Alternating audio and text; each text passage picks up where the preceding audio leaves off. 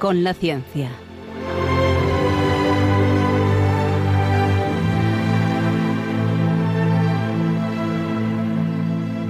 Dirigido por Javier Ángel Ramírez.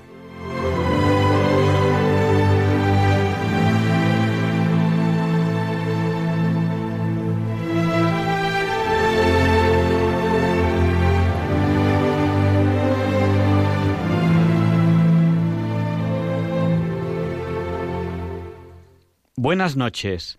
Estamos en Diálogos con la Ciencia, el programa para ti, que sabes que la verdad existe y la buscas. En Radio María, gracias a Dios, todos los viernes en sus dos primeras horas. Transmitimos para ti, que nos estás escuchando. Hoy tenemos un programa muy especial. ¿De qué vamos a hablar hoy, Luis? Pues vamos a hablar de todo, todo lo matemático que hay en nuestras vidas, de cómo eh, esos señores que conocemos tan mal, pero que nos y, señoras. y precisamente esta semana ha ocurrido algo que nunca había ocurrido, que eh, la gran noticia de la semana es que hay una, una matemática que ha recibido la medalla Fields, que se considera el Nobel de las Matemáticas. Es por primera vez una mujer ha recibido esa distinción, que es una distinción muy importante. Y precisamente para celebrar ese, ese acontecimiento, eh, vamos a entrevistar a uno de los grandes matemáticos españoles, que es don Alfonso Población.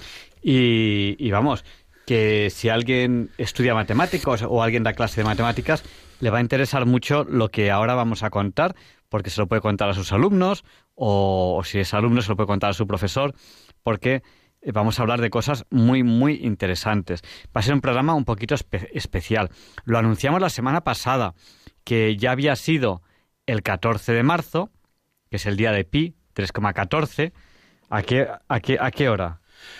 Pues no sé exactamente a qué hora, lo que sí sé es que dices 3, 3, 14, 15, 9, 26, 53-5-89. Yo ves, ves, es que Javier Ángel tiene una manía, que él no es amigo de nadie que se sepa eh, un mínimo de decimales de pi. Entonces yo intento hacer un poco de coba, dar un poco de coba y tal, y de vez en cuando me lo aprendo.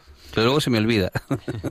bueno, pues sería 3,14, que es el 14 de marzo, 15-9, a las 15 26 segundos, y luego ya estamos en, centésimas de segundos. Eso es para la gente que tiene las fechas en inglés. bueno, pues vamos allá con este programa que, espero que les guste. Vamos a hacer el programa lo más interesante que podamos. Un interesante programa centrado en las matemáticas que espero que les guste.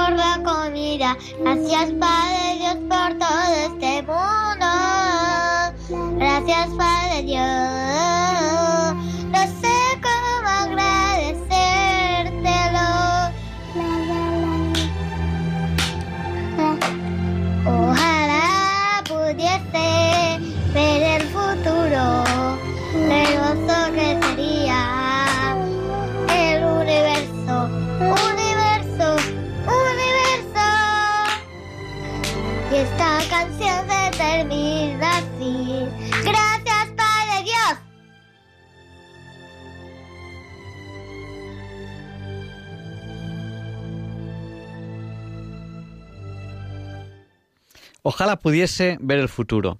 En Diálogos con la Ciencia intentamos acercarles al futuro. Bueno, y nos están escuchando ustedes por FM, que es lo más clásico, pero también con formas muy modernas. Innovadoras. Y chulísimas. Por ejemplo.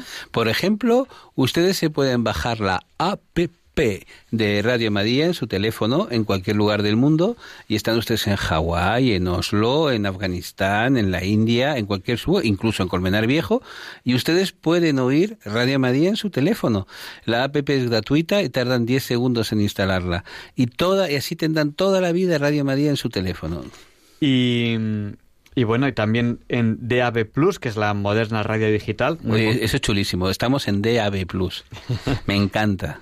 Y, también en internet, en www.radiomaria.es, donde ahí pueden escucharnos y además en el podcast tienen el histórico, el histórico de Radio María. Por ejemplo, si alguno de ustedes eh, se perdió el programa de la semana pasada, que hablábamos de del accidente del Boeing 737, que contactamos directamente con Boeing en Estados Unidos y ahí tuvimos un interesantísimo programa hablando con un ingeniero español de Boeing sobre qué había ocurrido en, el accidente de aviación este y estuvimos casi una hora con él. Pues ahí lo tienen en el podcast, el programa de la semana pasada. Muchísimos más, tienen muchísimos programas en el podcast. Y bueno, así que, ya no tienen excusa para, para, para no escucharnos. Que, espero que, les guste el programa. Y aviso que este programa es adictivo, ¿eh? Es decir, que ojo, ojo, que estas horas es el único programa que se puede escuchar.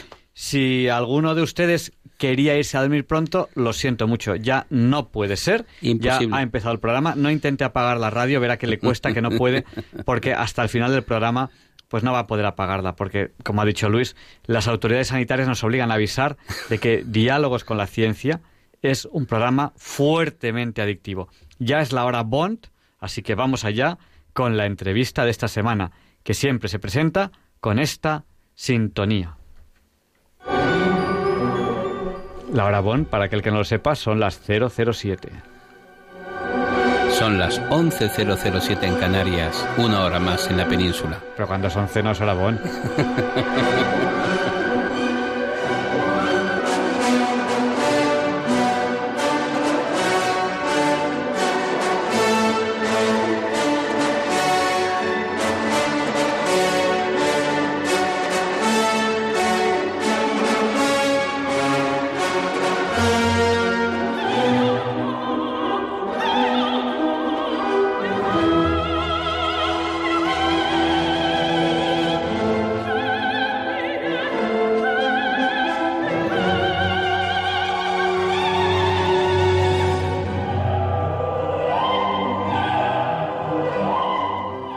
Pues queridos oyentes, querido Javier Ángel, tenemos al teléfono a don Alfonso Población, don Alfonso Jesús Población, que es eh, profesor en la Universidad de Valladolid. Y además es miembro de la Comisión de Divulgación de la Real Sociedad Matemática Española. Eh, buenas noches, don Alfonso. Eh, un momento, un momento, que no le tenemos todavía, todavía aquí, al aire. Ahora sí, don Alfonso, discúlpenos. Ahora ya le tenemos aquí, aquí en el aire. Bien, que decía que muy buenas noches, encantado de saludarles y de saludar a sus oyentes. Muy amable, don Alfonso, muchas gracias. Es algo muy bonito, la Real Sociedad Española de Matemáticas es, es un organismo antiguo y prestigioso y tiene una comisión que se encarga de hacer algo muy importante, que es la divulgación, porque no es cierto, don Alfonso, que muchas veces las matemáticas son todavía muy desconocidas. Bueno, lo que sí que es cierto es que están un poquito lastradas por esa mala fama de que la gente las suspende mucho y que son muy difíciles, lo cual, bueno, yo creo que no son tan difíciles. Lo que pasa es que hay que tomárselas un poquito eh, día a día, tenerlas un poco, no, no dejarlo todo para el final, porque entonces nos empiezan a acumular las cosas y entonces ya se nos complica. Pero, hombre, tiene su complejidad, no voy a decir que no, pero es más la fama, la mala fama que, la realidad. Entonces esta comisión pues precisamente está un poquito orientada a tratar de que la sociedad en general, porque no solamente son los, los chicos escolares los universitarios, sino la sociedad en general, eh, pues tiene un, un, mal recuerdo ¿no? de, de, las matemáticas. Yo creo que es en parte por culpa nuestra, la verdad, por culpa de los profesores que a veces las hemos enseñado pues un poco, un poco eh, no bien, vamos a decirlo, ¿no? Eh, hay cosas muy bonitas que se pueden enseñar las matemáticas, son casi como un juego, y nos hemos empeñado siempre en enseñar cosas, cosas, cosas, y luego no las hemos eh, enseñado a qué se aplican. Es decir, es como si en el, en el parchís nos enseñaran las reglas, pero luego no jugáramos nunca. Bueno, lo importante es jugar. Entonces, eso pasa un poquito con las matemáticas, ¿no?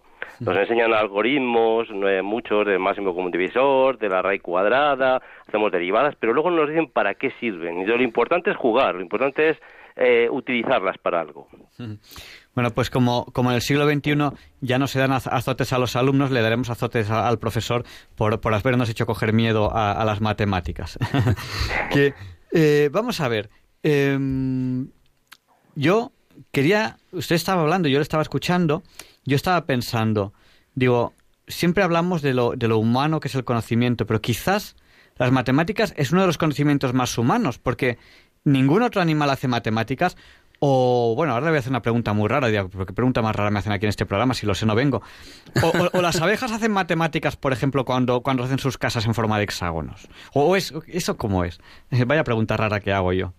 No, vamos a ver, sí que, desde luego los animales, en el mundo animal, eh, además eso está estudiado, eh, hay un cierto conocimiento de la medida, de la distancia, del número, es decir, eh, en un, en un animal eh, que le va a atacar un depredador, el medir la distancia, eh, la velocidad que lleva, eh, cómo puede esquivarlo, va a depender su vida de eso. Entonces, hay un, hay un cierto, yo creo, vamos, yo creo, esto tampoco es una cosa, vamos a decir, científica, y no es lo que piensa cada uno, ¿no? Pero sí que es cierto que, que ahí los animales en su día a día tienen un comportamiento vamos a decir, eh, de cierta lógica y de cierta eh, conocimiento, no vamos a decir que examen eh, eh, tanto como el ser humano, ¿no? Pero, pero sí que un cierto conocimiento de, eso, de, la medida de la distancia, del cálculo para ver lo que tengo que hacer, en fin, eh, algo tiene que tener. Respecto a las abejas, bueno, las abejas la verdad es que es el ejemplo clásico, ¿no? De que saben muchas matemáticas. Además, hay unos algoritmos precisamente para resolver eh, algoritmos numéricos para resolver cosas que no sabemos todavía hacer de forma exacta que se basan pues en, el comportamiento de animales, de bandadas de pájaros, de enjambre de abejas, de hormigas, es decir, eh, vamos a ver, las, matemáticas, que también es una eterna pregunta, ¿no? De, eh, ¿son inventadas o son descubiertas, no? Eh, la verdad es que las matemáticas son un modelo que las matemáticas, la física, la química, nosotros estamos aquí, observamos la naturaleza, observamos el comportamiento de todo y tratamos de explicarlo de una manera racional, lógica. Entonces hemos creado unos modelos. Eh, las matemáticas, para mí, personalmente, tienen el encanto de que se basan en la lógica, se basan, son casi más como una filosofía, ¿no? Que la física, por ejemplo, la química, pues aparece un nuevo descubrimiento de un nuevo planeta en la astronomía, hay que cambiar todo, un nuevo elemento químico, hay que cambiar todo. En las matemáticas, desde que se demuestra una cosa, si está bien demostrada, eso no se rebate nunca. Es decir, el teorema de Pitágoras eh, se demostró siglos antes de Cristo, los griegos, y no se ha revocado porque es que está perfectamente demostrado. Es lo más cercano quizá a una verdad absoluta, que no hay verdades absolutas, ¿no? Pero lo más cercano a vamos a decir, el intento del ser humano por rozar un poco la perfección, ¿no?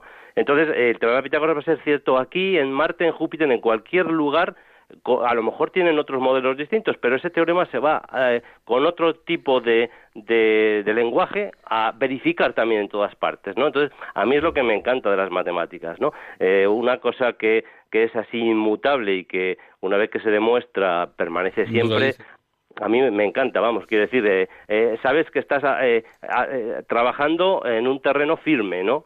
Mm, ¿Qué pasa? Pues que lo otro, pues, pues está a expensas de eso, de, ¿no? Estamos en la física intentando demostrar alguna teoría que nos, que nos junte un poco, ¿no? Que nos case el mundo microscópico con el mundo macroscópico, no es fácil.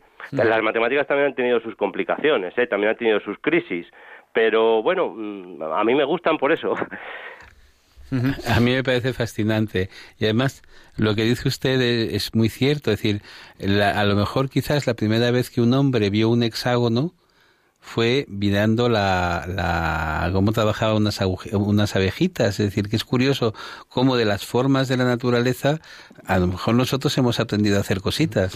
sí, sí, eso por supuesto. Sí, es decir, que, que nosotros luego razonamos y nosotros desarrollamos nuestro pensamiento, pero eh, nos hemos basado eso. No, no, yo creo que no las inventamos, simplemente tratamos de, eh, mediante formas lo más eh, esquemáticas y, simple, y simples en un principio, luego tratar de demostrar y de interpretar lo más complejo, ¿no? Pero hay que empezar por lo simple. Entonces, sí, sí que es cierto, dicen los alumnos, hombre, pues no está el mundo lleno de cuadrados, de triángulos, pero es que hay que empezar por las formas básicas para luego construir las complejas, ¿no?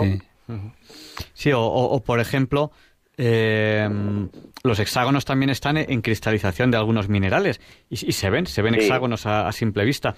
O en algo tan curioso como es el vidrio volcánico, que el vidrio no, no tiene, no tiene estructura cristalográfica, por tanto no, no, está ordenado, pero al retraerse, al retraerse, se quiebra y eh, una, una de las formas más sencillas de quebrar, de quebrar una masa que es continua es en forma de hexágonos. Hay otras formas, pero es una de ellas, ¿no? Y entonces aparece incluso en formas, en formas vítreas, que es algo, algo curiosísimo.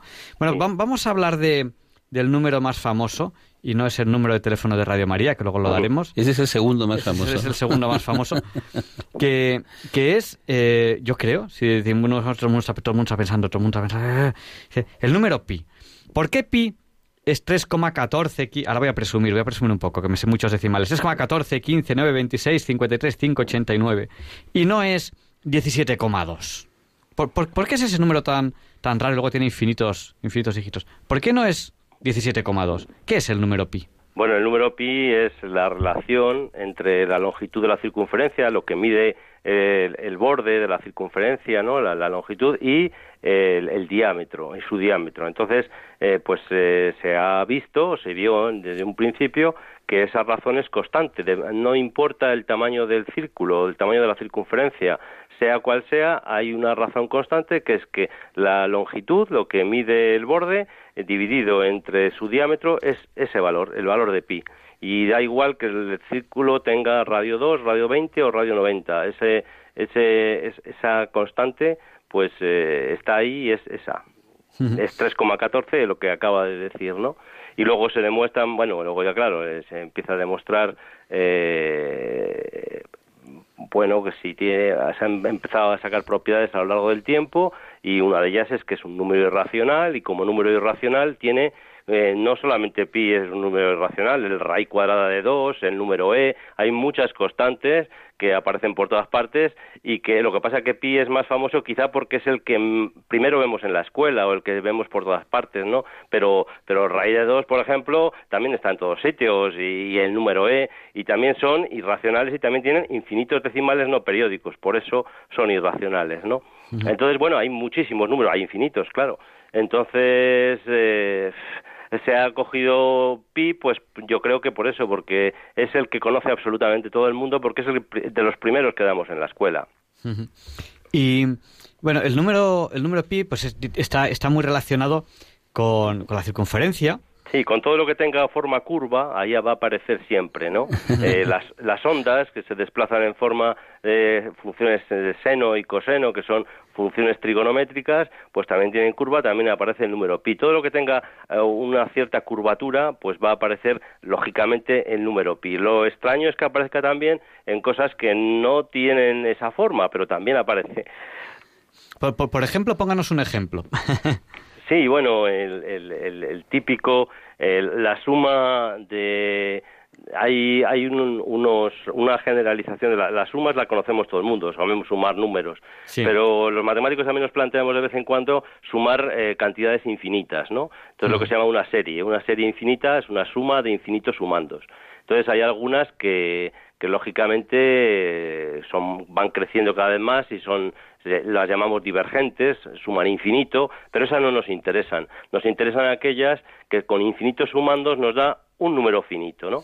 Entonces, eso se estudia en, en, la matemática superior, en las universidades, y entonces hay unas series que, por ejemplo, la 1 partido por n cuadrado, la 1 partido por n cuadrado, que si pensamos en que el área de un cuadrado es precisamente su lado al cuadrado, pues uno partido por n al cuadrado, eh, pensamos, el primer sumando es un 1, o sea, un cuadrado del lado 1.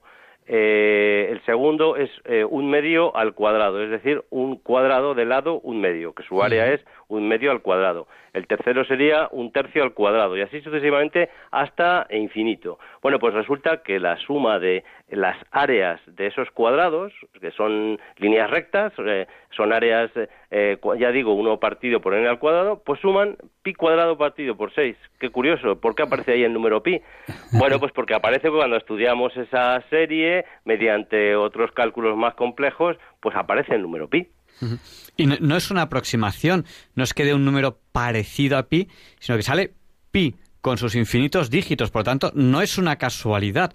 Es algo que a lo mejor ahora mismo no somos capaces de visualizar, pero en nuestro espacio, en el mundo real, hay una relación curiosa, hay una relación curiosa, ahora mismo, mm, a lo mejor visualmente no somos capaces de verla, entre una, una figura voy a decir redonda para que todos entendamos, como es una circunferencia donde aparece el número pi, y una suma de cuadrados que de redondo no tiene nada.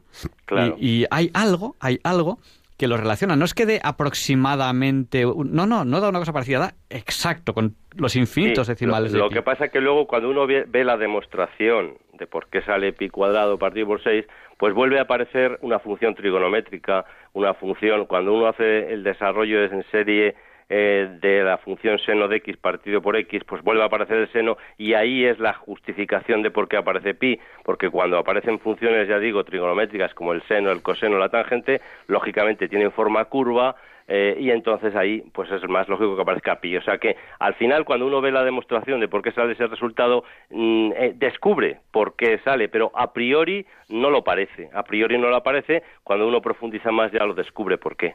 A mí hay algo que me encanta de los matemáticos y es que se parecen mucho a, los, a los que practican la esgrima, es decir, que van siempre a lo, a lo sencillo, ¿no? a lo eficaz. En esgrima no tiene nada que ver la esgrima con lo que vemos en las películas de capa y espada, en que están clink, clink, clink, clink, ahí durante media hora. La esgrima, ustedes si ven algún campeonato de esgrima es muy divertido porque ven ustedes dos señores bastante fuertes en general que se aproximan, se miden y pop, pop, pop, de repente un un solo, el primero que mete bien la espada, ¡pum!, marca el punto, ¿no? Y entonces es muy curioso, yo recuerdo de niño que me hablaron de un chiquillo que había en Alemania y que tenía un profesor. El profesor llega a la clase y le dice a los alumnos, a ver niños, hoy vais a sumar los 100 primeros números. A ver, 1 más 2, 3, 3 más 3, 6, 6 más 4, 10, y así van sumando los números. Y el niño, y uno de los niños de repente dice, ah, la suma son 5050.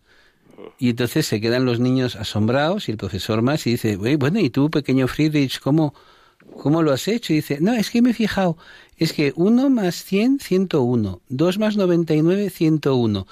Hago 50 pares y claro, 101 por 50, 5050. El niño se llamaba Friedrich Gauss y dicen que la cuarta parte de las matemáticas modernas se las sacó este señor de la cabeza. Es decir, que es maravilloso que una época en que para investigar y para hacer cosas, pues la gente eh, muchas veces dice, es que no tenemos material, es que no tenemos no sé qué, es que no tenemos no sé cuántos. Este señor yo lo que, lo que, tenía, lo que necesitaba, ¿no? Un café con un poco de azúcar.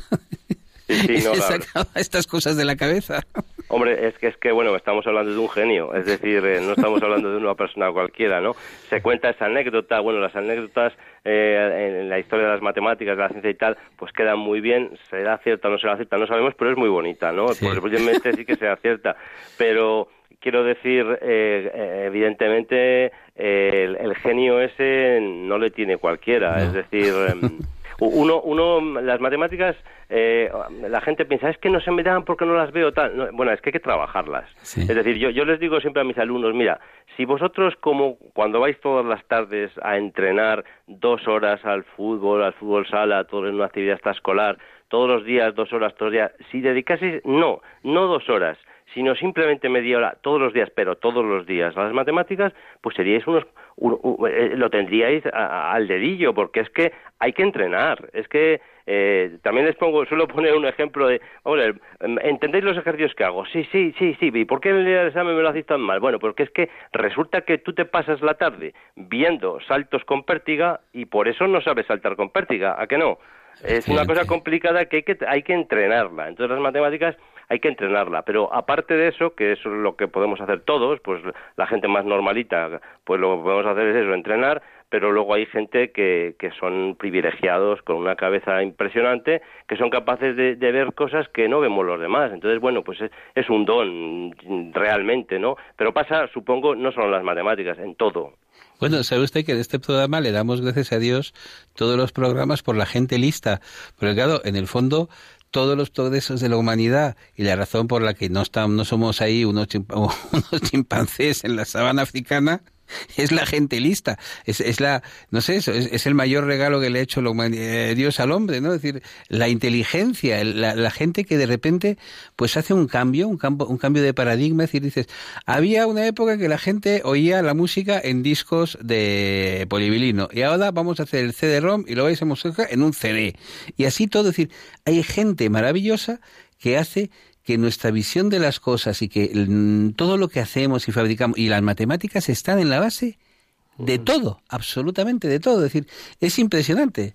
Hombre, esas personas son admirables, pero yo creo que todas las personas son importantes. Es que todas las personas son admirables en algo. Yo creo que cada persona, uno puede ser bueno en matemáticas, pero otro es bueno poniendo tornillos. Es decir, todas las personas son imprescindibles. Yo creo que que, que sí, es admirable, pero yo creo que todas las personas son admirables por alguna cosa.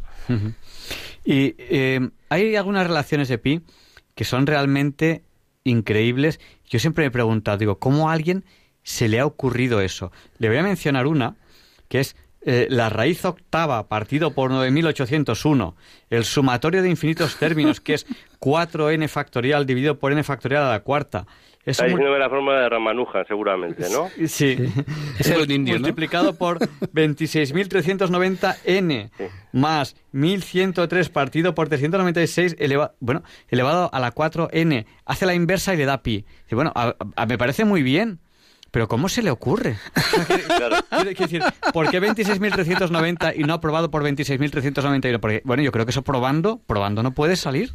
¿Cómo se Hombre, alguien? Es que me está contando además un caso que es eh, único también en la historia, ¿no? Porque me está hablando de una persona que no se sabe cómo eh, una persona autodidacta que no pudo recibir eh, enseñanza normal, vivía en la India, en una zona eh, bastante apartada, simplemente lo que aprendió él y, de repente, pues él decía, claro, tuvo muchos problemas en Inglaterra. En Inglaterra eh, los matemáticos ingleses Hardy y Littlewood le, trajeron porque vieron que aquellas fórmulas pues tenían cierto sentido, pero claro, eh, ¿cómo, la, ¿cómo las sacabas? Y, no podía, él decía que las veía en sueños, que la diosa de la familiar de la India y tal, se lo, se lo decía por las noches, lo cual eso iba en contra de toda lógica de cualquier matemático.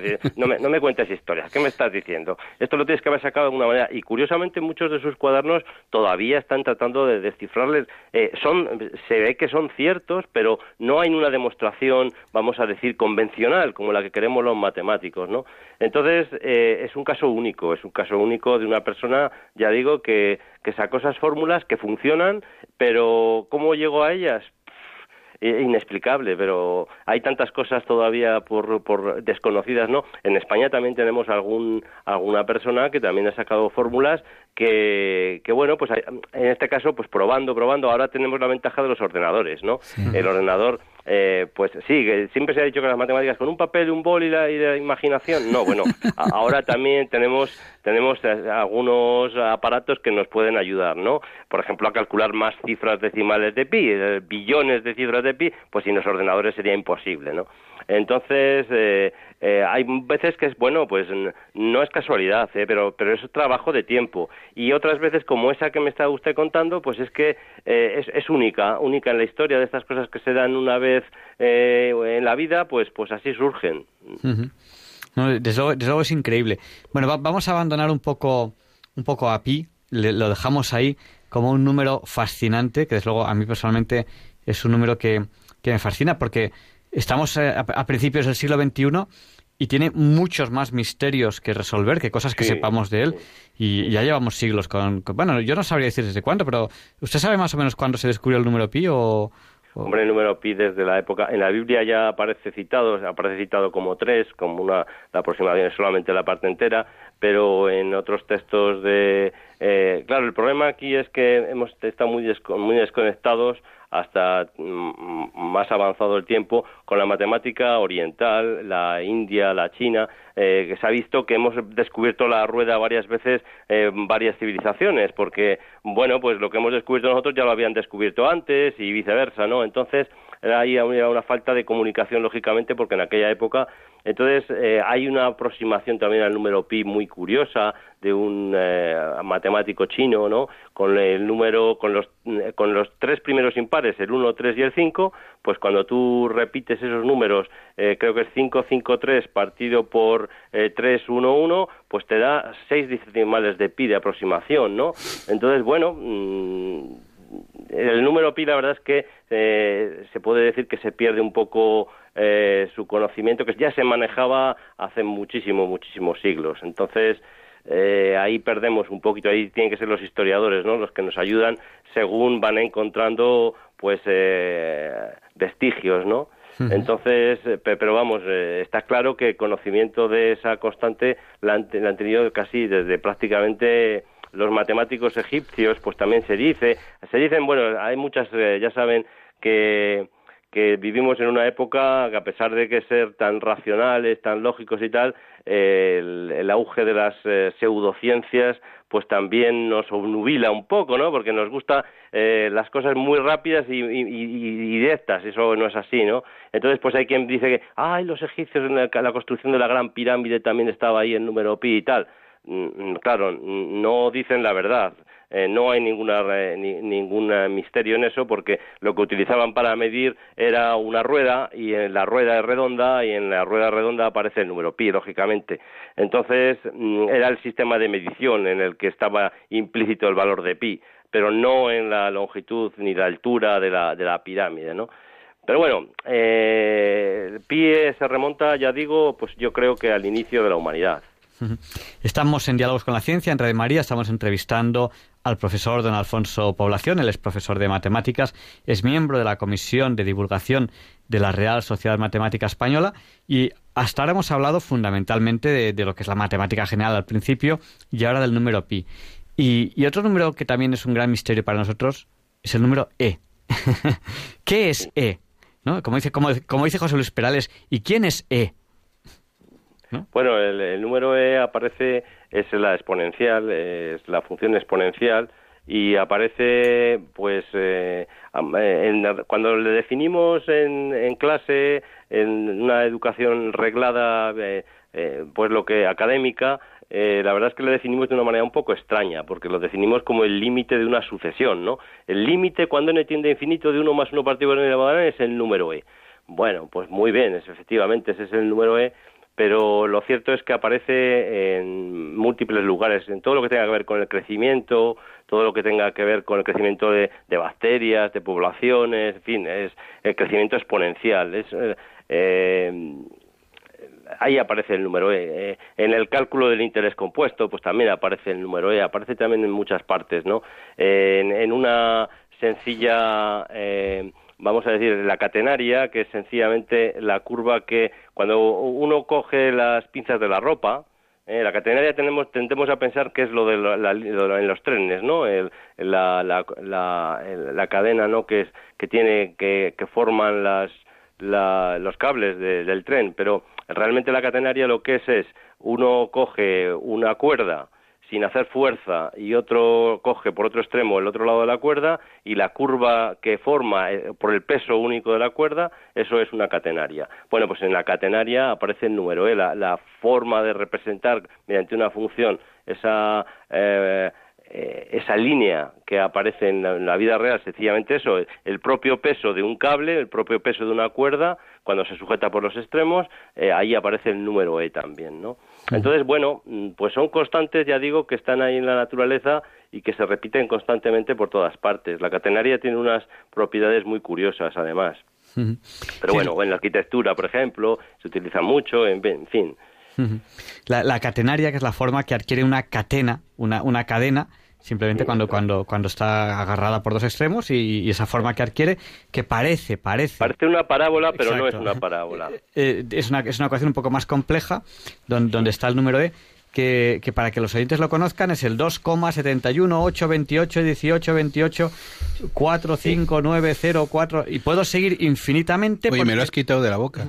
Porque también es un número irracional, es decir, también tiene infinitos dígitos, que es algo que, que eso comparte con el número pi, el, el hecho de ser irracional, de tener infinitos. Sobre todo infinitos de, dígitos que no tienen ningún periodo, porque por ejemplo el 0,333333 hasta infinito todos treses, pues que es el, un tercio, uno partido por tres, pues ese es un número racional, o sea, es, aunque tenga infinitos decimales, pero son periódicos, ¿de acuerdo? Entonces distinguimos entre infinitos decimales, periódicos y no periódicos. Los periódicos son números racionales, son fracciones, son quebrados, mientras que los de infinitos decimales no periódicos, eso es lo que son los números irracionales.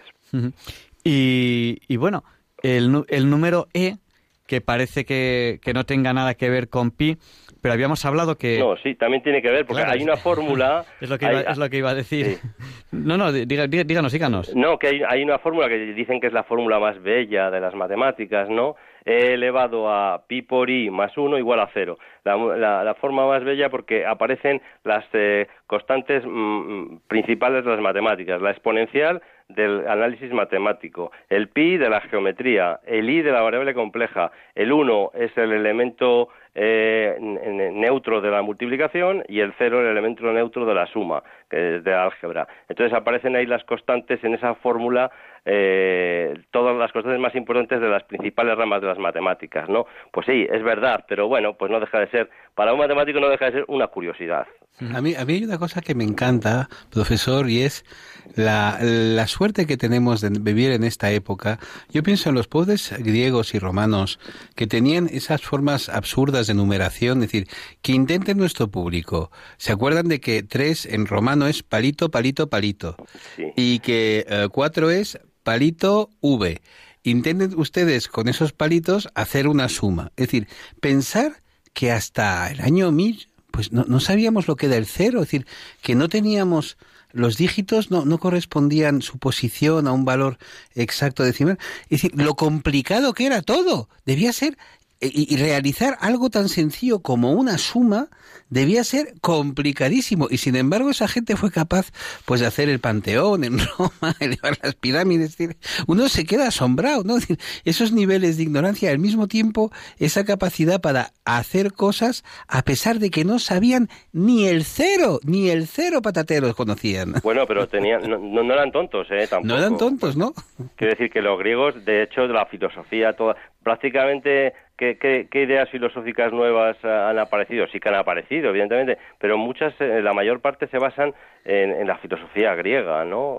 Es decir, ya digo, no, no eran tontos, eh, tenían, no tenían necesidad a lo mejor de operar con cifras tan grandes como nosotros, sí. pero, pero también se manejaban bastante bien en lo suyo, claro.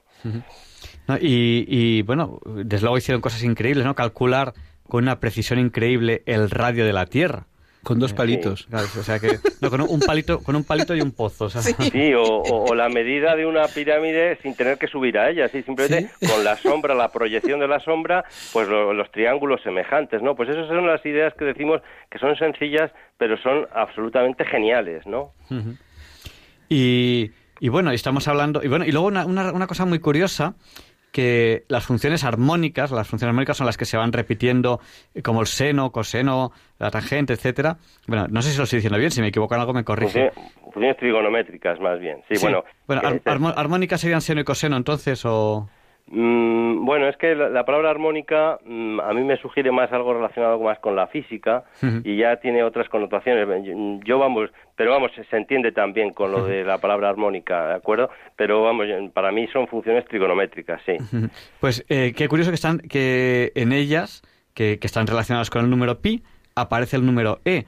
Eh, yo no me acuerdo ahora mismo de la expresión, pero era e elevado a i x menos e elevado a i menos x, no sé, dos, dos exponenciales daban un seno o daban un coseno. Ahora mismo no, no me acuerdo cómo era, no sé si... Sí, es que se puede poner, esos son, sí, es la forma de trigonométrica de cuando pasamos a variable compleja, eh, entonces, bueno, pues aparece una forma de escribir los números complejos, Los números complejos son estos que son parte real y parte imaginaria, ¿no? A más B por I. Entonces esos números se pueden poner de varias formas, tienen varias formas de expresarse, forma polar, forma binómica, y una es la forma trigonométrica. Entonces, en la forma trigonométrica aparece la exponencial, aparece la, debida eh, fórmula de Euler y tal. Entonces, ¿por qué se hay tantas formas de expresar los complejos? Pues sencillamente es por comodidad. Es decir, a mí mis alumnos siempre me dicen, ¿y por qué tantas? No, no, si es que los matemáticos somos muy vagos y lo que necesitamos es desarrollar unas herramientas para hacer las cosas más fáciles, no es para complicar, sino es para hacerlo más fácil. Entonces, ¿por qué tantas expresiones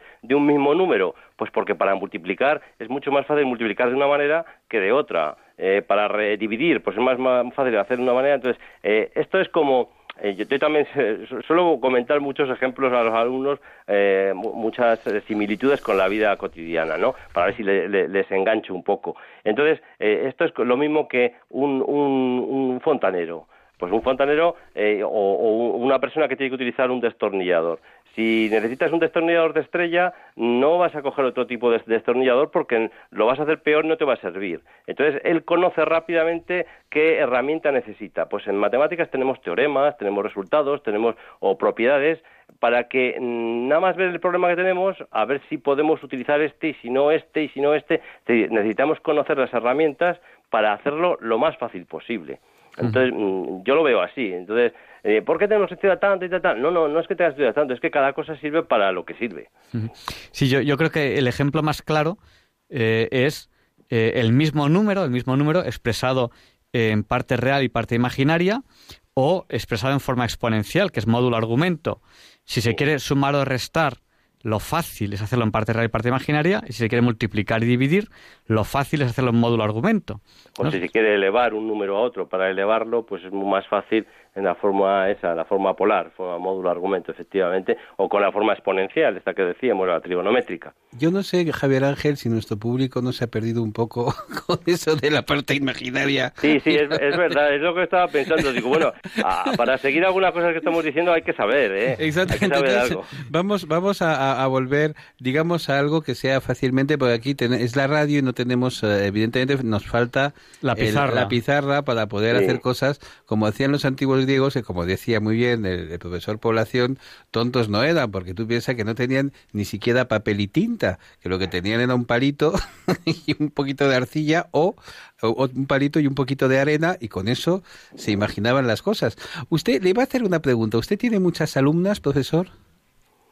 Eh, a ver, eh, mm, es que yo estoy dando clase en el grado de informática. Entonces, al estar dando clase de matemáticas en el grado de informática, eh, hay muchos más chicos que... Hay todavía más chicos que chicas en esas... En, sí, en cambio, cuando eh, yo empecé, ya he dado en varias, en varias, en varias carreras, ¿no? por ejemplo, yo empecé, cuando empecé a dar clase, empecé en industriales, en ingeniería industrial. Entonces, en ingeniería industrial eran, pues había, mm, vamos a decir que mitad y mitad, o en telecomunicaciones, mitad y mitad. Pero luego eh, me pasé, me pasaron, pues por necesidades docentes a informática y en informática pues hay muchos más chicos que chicas, ¿no? Pero por ejemplo en matemáticas, cuando yo estudié la carrera de matemáticas, éramos prácticamente igual, ¿eh? chicos que chicas. O sea, ya se ha alcanzado en matemáticas una proporción natural, que es eh, más o menos lo mismo de chicos que de chicas. Te lo decía porque la noticia de esta semana es que por primera vez en el Mundial han dado una medalla Fields a, a una mujer, que era una cosa que no había pasado todavía, ¿no?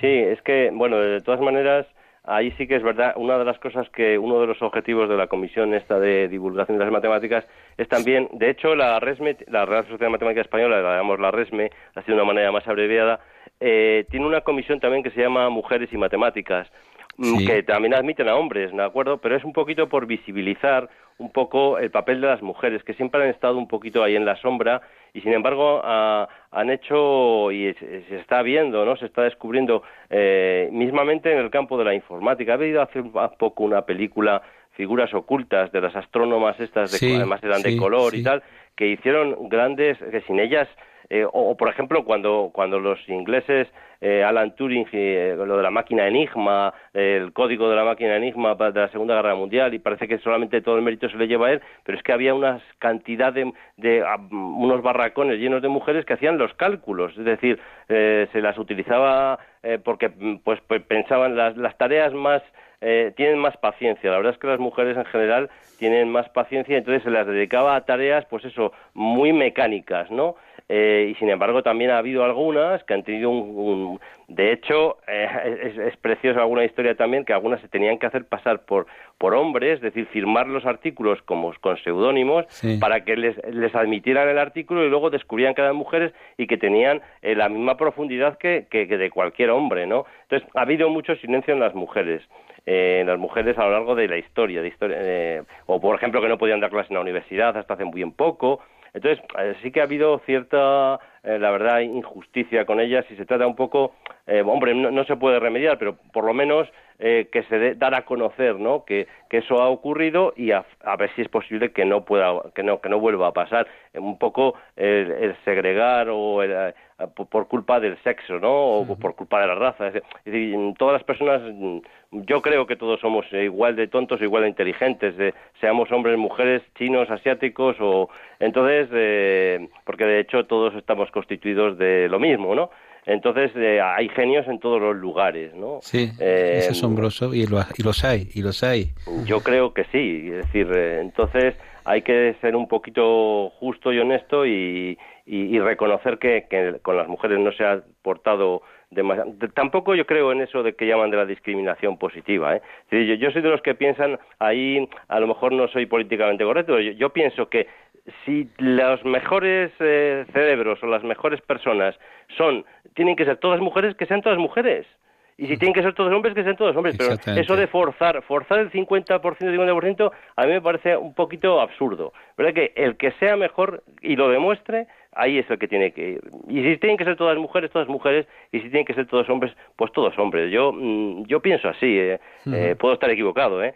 Pero, pero sí que es cierto, ya digo, que, que en cuanto a capacidad, em, hombres y mujeres mm, tenemos la misma. un tema interesantísimo. Yo eh, voy a contar una anécdota personal que no tiene nada que ver, pero una vez que estaba, bueno, aquí hay cuatro niños que nos ayudan en el programa.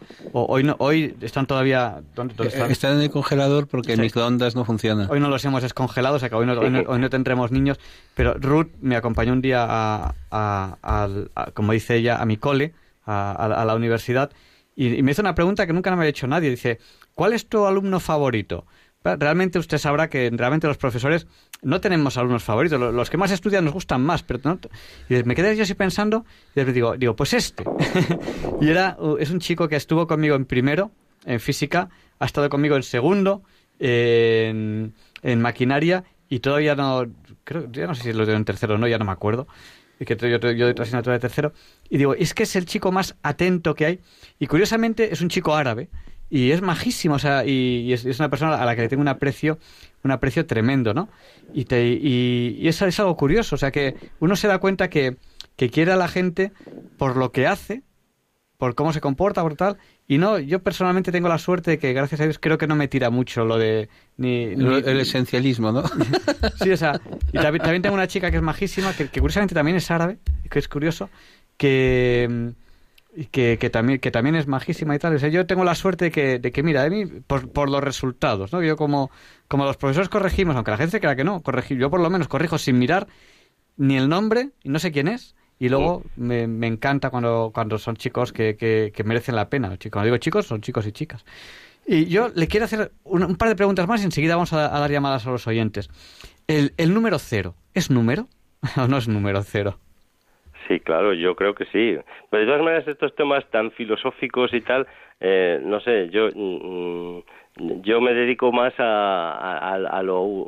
A lo, eh, mecánico. Eh, sí, bueno, a lo mecánico, la palabra mecánica a lo mejor es un poquito eh, peyorativa, ¿no? Pero quiero decir, estas cosas de, como, como decía antes, ¿no? De, de, si las matemáticas se descubren o si... Hombre, pues tengo mi opinión, o puedo decir, pero no, para mí no es importante. Es decir, el cero, el otro día, ¿quién me comentaba? Es decir, me preguntó una persona a través de, del WhatsApp que si el 0,5 era par o impar. Digo, ¿cómo que el 0,5 par o impar? Los pares son o impares son mm, solamente los números enteros, los números naturales, los números eh, decimales, los números fraccionarios. Para esos es que no se aplica la definición porque no están definidos ahí la paridad o la imparidad. Entonces, el cero es número o no es número. El cero, pues, eh, eh, es el origen del sistema de coordenadas. hay que poner un punto de inicio y un, un, elemento que es el elemento neutro de la suma. El cero, pues para mí es un número como otro cualquiera, para mí personalmente, pero hay quien puede decir que no. Eh, alguna discrepancia, por ejemplo, que tengo con algún compañero, los naturales. ¿Los naturales incluimos el cero o no incluimos el cero? Pues para mí los naturales son los que cuentan desde, el uno en adelante. El cero para mí es un número entero, no natural.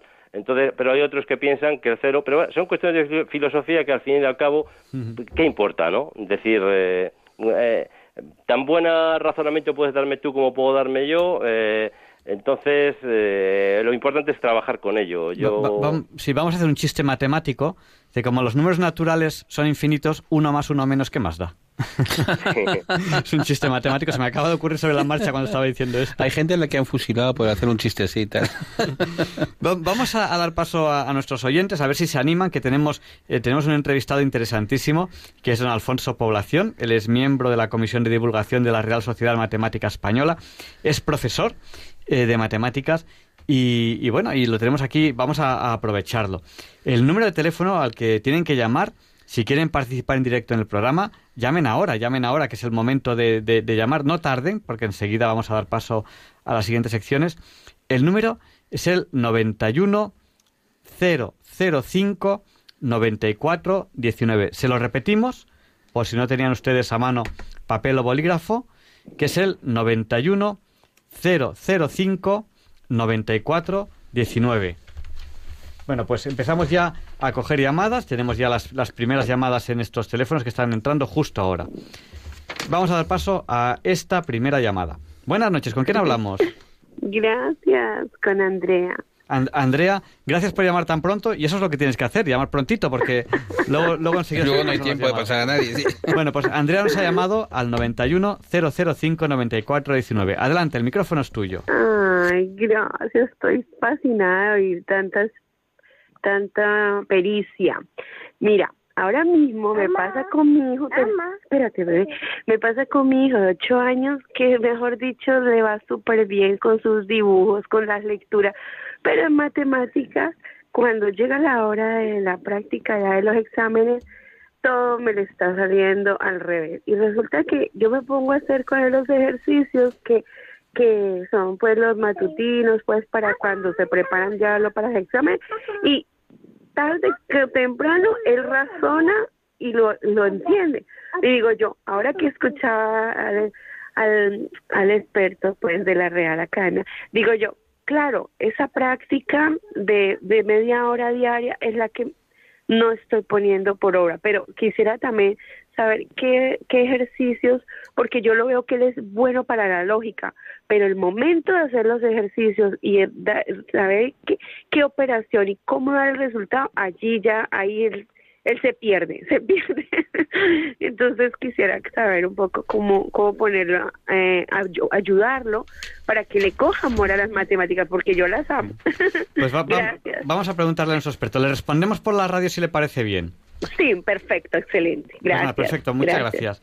Pues, hombre, pues, pues a, mí me gusta, ¿qué, qué, más me encantaría que tener una receta mágica para hacer las cosas, pero es que no existe, quiero decir, lo que hay que seguir es eh, insistiendo, trabajando, haciendo ejercicios, sobre todo entendiéndolo y, y, entendiéndolo y no cogiéndolo manía.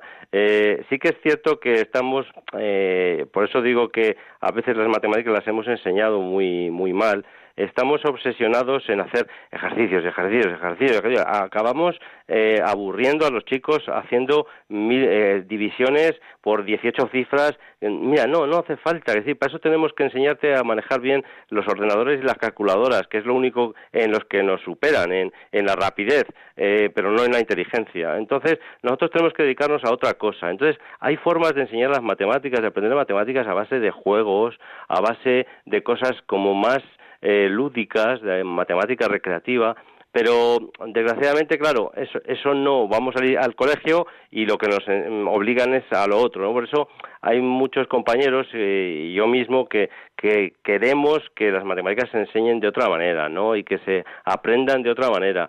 Eh, hoy por hoy, hoy por hoy, pues de momento lo que nos toca es eh, aprender y, practicar y ejercitarse, ¿no? No hay receta mágica, ojalá la hubiera. Eh, sobre todo que lo, más importante en esas edades para mí es que no lo coja manía, que, que lo haga con gusto y que le intenten transmitir un poquito eso de, de, de interés, porque luego con el tiempo eh, él va a descubrir si le gustan y si, eh, como dice, piensa lógicamente y piensa bien, eh, va a acabar descubriendo que eso es mm, fantástico. Pero la tarea diaria no nos la quitan. El entrenamiento que decía antes, pues, pues es que hay que hacerle y no hay otra, no hay otra. La, ciencia difusa todavía no la hemos descubierto, entonces no nos queda otro remedio.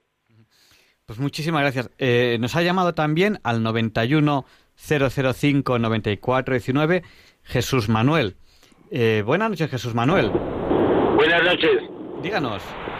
Nada, simplemente que yo tuve la suerte, eh, cuando era pequeño, o sea, pequeño, desde los 8 o 10 años, tener un amigo, que un compañero de clase, que era pues, un, cerebro, un excelente matemático, y, despertó en mí pues la pasión por las matemáticas. Y recuerdo al hilo de lo que estaba diciendo hace un momento, de hacer las divertidas las matemáticas, eh, de eh, un libro que llama Los Matemáticos que me hizo de Martin Gardner, que me hizo pues, realmente ilusionarme con casos prácticos y con curiosidades de los números matemáticos. ¿eh? Y que luego también he aprovechado cuando he sido, me ha tocado dar clases en ESO de matemáticas, soy químico, y, me ha llenado pues eso, hacerlas divertidas, entonces creo que lo, lo difícil y lo complicado. ¿eh? Y muchas gracias por el programa que es súper ameno. Bueno, pues muchas muchas gracias, Jesús Manuel, y vamos a seguir dando paso a llamadas. Sí, la verdad es que Martin Gaffner es todo un referente. Yo también eh, me he cogido gusto con las matemáticas con libros de él, o sea que... Bueno, pues muchas gracias. Vamos a seguir dando pasos. Tenemos a, David que nos acaba que nos acaba de llamar. Buenas noches, David. Hola, eh, tengo un problema matemático que no hace resolver, pero he hallado la axioma. Bueno, pues pues muchas gracias. Le, llamo Chuco y es a partir de diferencias discretas entre magnitudes constantes hallar valores inferiores a la unidad de medida al convertirse lo medido en unidad de medida. Por la radio a veces eh, a lo mejor va a ser difícil hablar del problema. Eso es complicado, sí. Ah, por, la radio va a ser un poquito complicado. Pues muchas gracias, David, por llamar. No sé sí, pues me parece que es posible pero por la radio es un poquito complicado a lo mejor. Mire, si quiere, escríbanos un email a diálogosconlaciencia arroba radiomaria.es y nosotros haremos por responderle. ¿Le parece bien? Sí. Pues muchísimas gracias. Buenas noches, gracias. Adiós. Y tenemos otra otra llamada que ahora mismo no sé no, no, sé cómo se llama la persona que tenemos eh, ahí al otro lado del teléfono. Buenas noches. Hola, buenas noches. Hola, buenas noches. Díganos, el micrófono es suyo. Hola, mira, que llamo yo de un programa muy divertido, o sea, perdón, que, que es un programa muy bonito que estoy haciendo los por la noche y es la primera vez que llamo aquí. Pues muchas gracias por llamar. Si quiere decirnos algo más. Sí, y que a ver si la vida, que a ver si no cambia a todas las personas porque ella mío es que está muy complicado yo. Pues, pues muchas gracias por llamar. Y perdone por la molestia, Que va, que va, si no, no es ninguna molestia. Vamos a dar paso ya a las últimas llamadas y vamos a cerrar ya, ya, la, ya la, entrevista. Pues, pues muchísimas gracias. Tenemos una, una llamada más.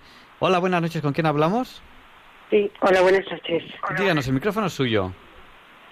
Pues mire, yo llamo, yo llamo porque solo he tenido a lo largo de mi vida un profe bueno, he tenido muy buenos profesores, pero tuve uno buenísimo que cuando nos ponía un problema mm, nos decía, suponemos el problema por ejemplo, mm, el típico del el corral donde había conejos y, y, aves, entonces decía, suponemos el, el problema resuelto. Entonces, mm, lo suponía resuelto y a partir de ahí iba deduciendo hacia atrás. Es el único mm, profesor que yo tuve en quinto, cuando eran quinto y sexto, y nos hacía las matemáticas de lo más atractivas y de lo más sencillas. Y nunca he tenido ningún otro profesor que dijeras, partimos de, de la resolución del problema hecho. ¿Y cómo se llamaba este profesor? Uy, lo tuve cuando era, hacía muchos años, era árabe. Y, y nos enseñó muchísima geometría. Mm, en fin, era un, profesor que, que, te hacía más las matemáticas porque las, te las hacía muy sencillas. Yo, por ejemplo, ese mm, problema de mm, que los ponía resuelto, pues es que es el único en mi vida que, que a partir de esa suposición resolvía ese problema. Por ejemplo, lo hacías con otros profesores por álgebra, por... pero él partía de dar la solución y a partir de ahí deducíamos hacia atrás. Pues, pues muchísimas gracias. Sí, bueno, la verdad es que eh, dependiendo del tipo de problema hay diferentes técnicas, también se aprenden técnicas, ¿de acuerdo?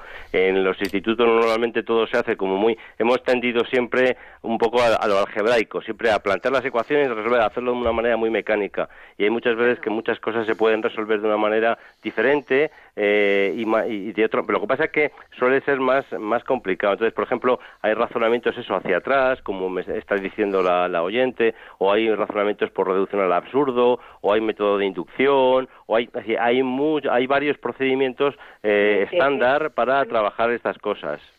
Claro, él también me dejaba la, la reducción al absurdo. es que es el único profesor en mi vida que he tenido mm, que nos daba, pues eso, muchísimas técnicas para resolverlo. Sí, sí.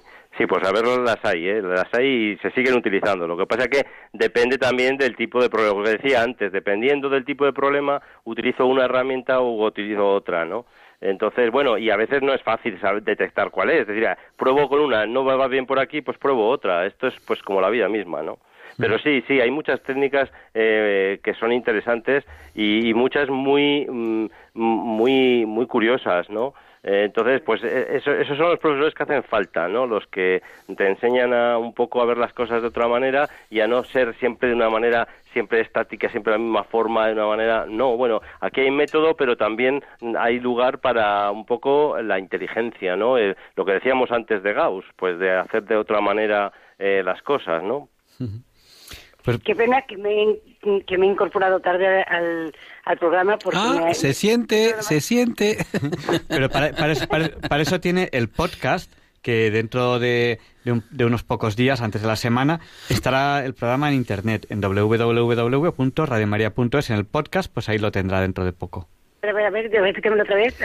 A ver. En internet, en www.radiomaria.es, ahí hay una opción que es ir a podcast y ahí tiene el programa que lo puede escuchar. Nos, eh, tardan a lo mejor unos días en colocarlo, a lo mejor cuatro o cinco días, pero la semana que viene lo tiene ya entero. Muchísimas gracias. Pues muchas gracias a usted. Buenas noches. Una pregunta, profesor. Eh, los hijos de un amigo mío les ha ido bien con un sistema que se llama Kamon o Kumon, una, un, sistema de, basado en la repetición y la reiteración.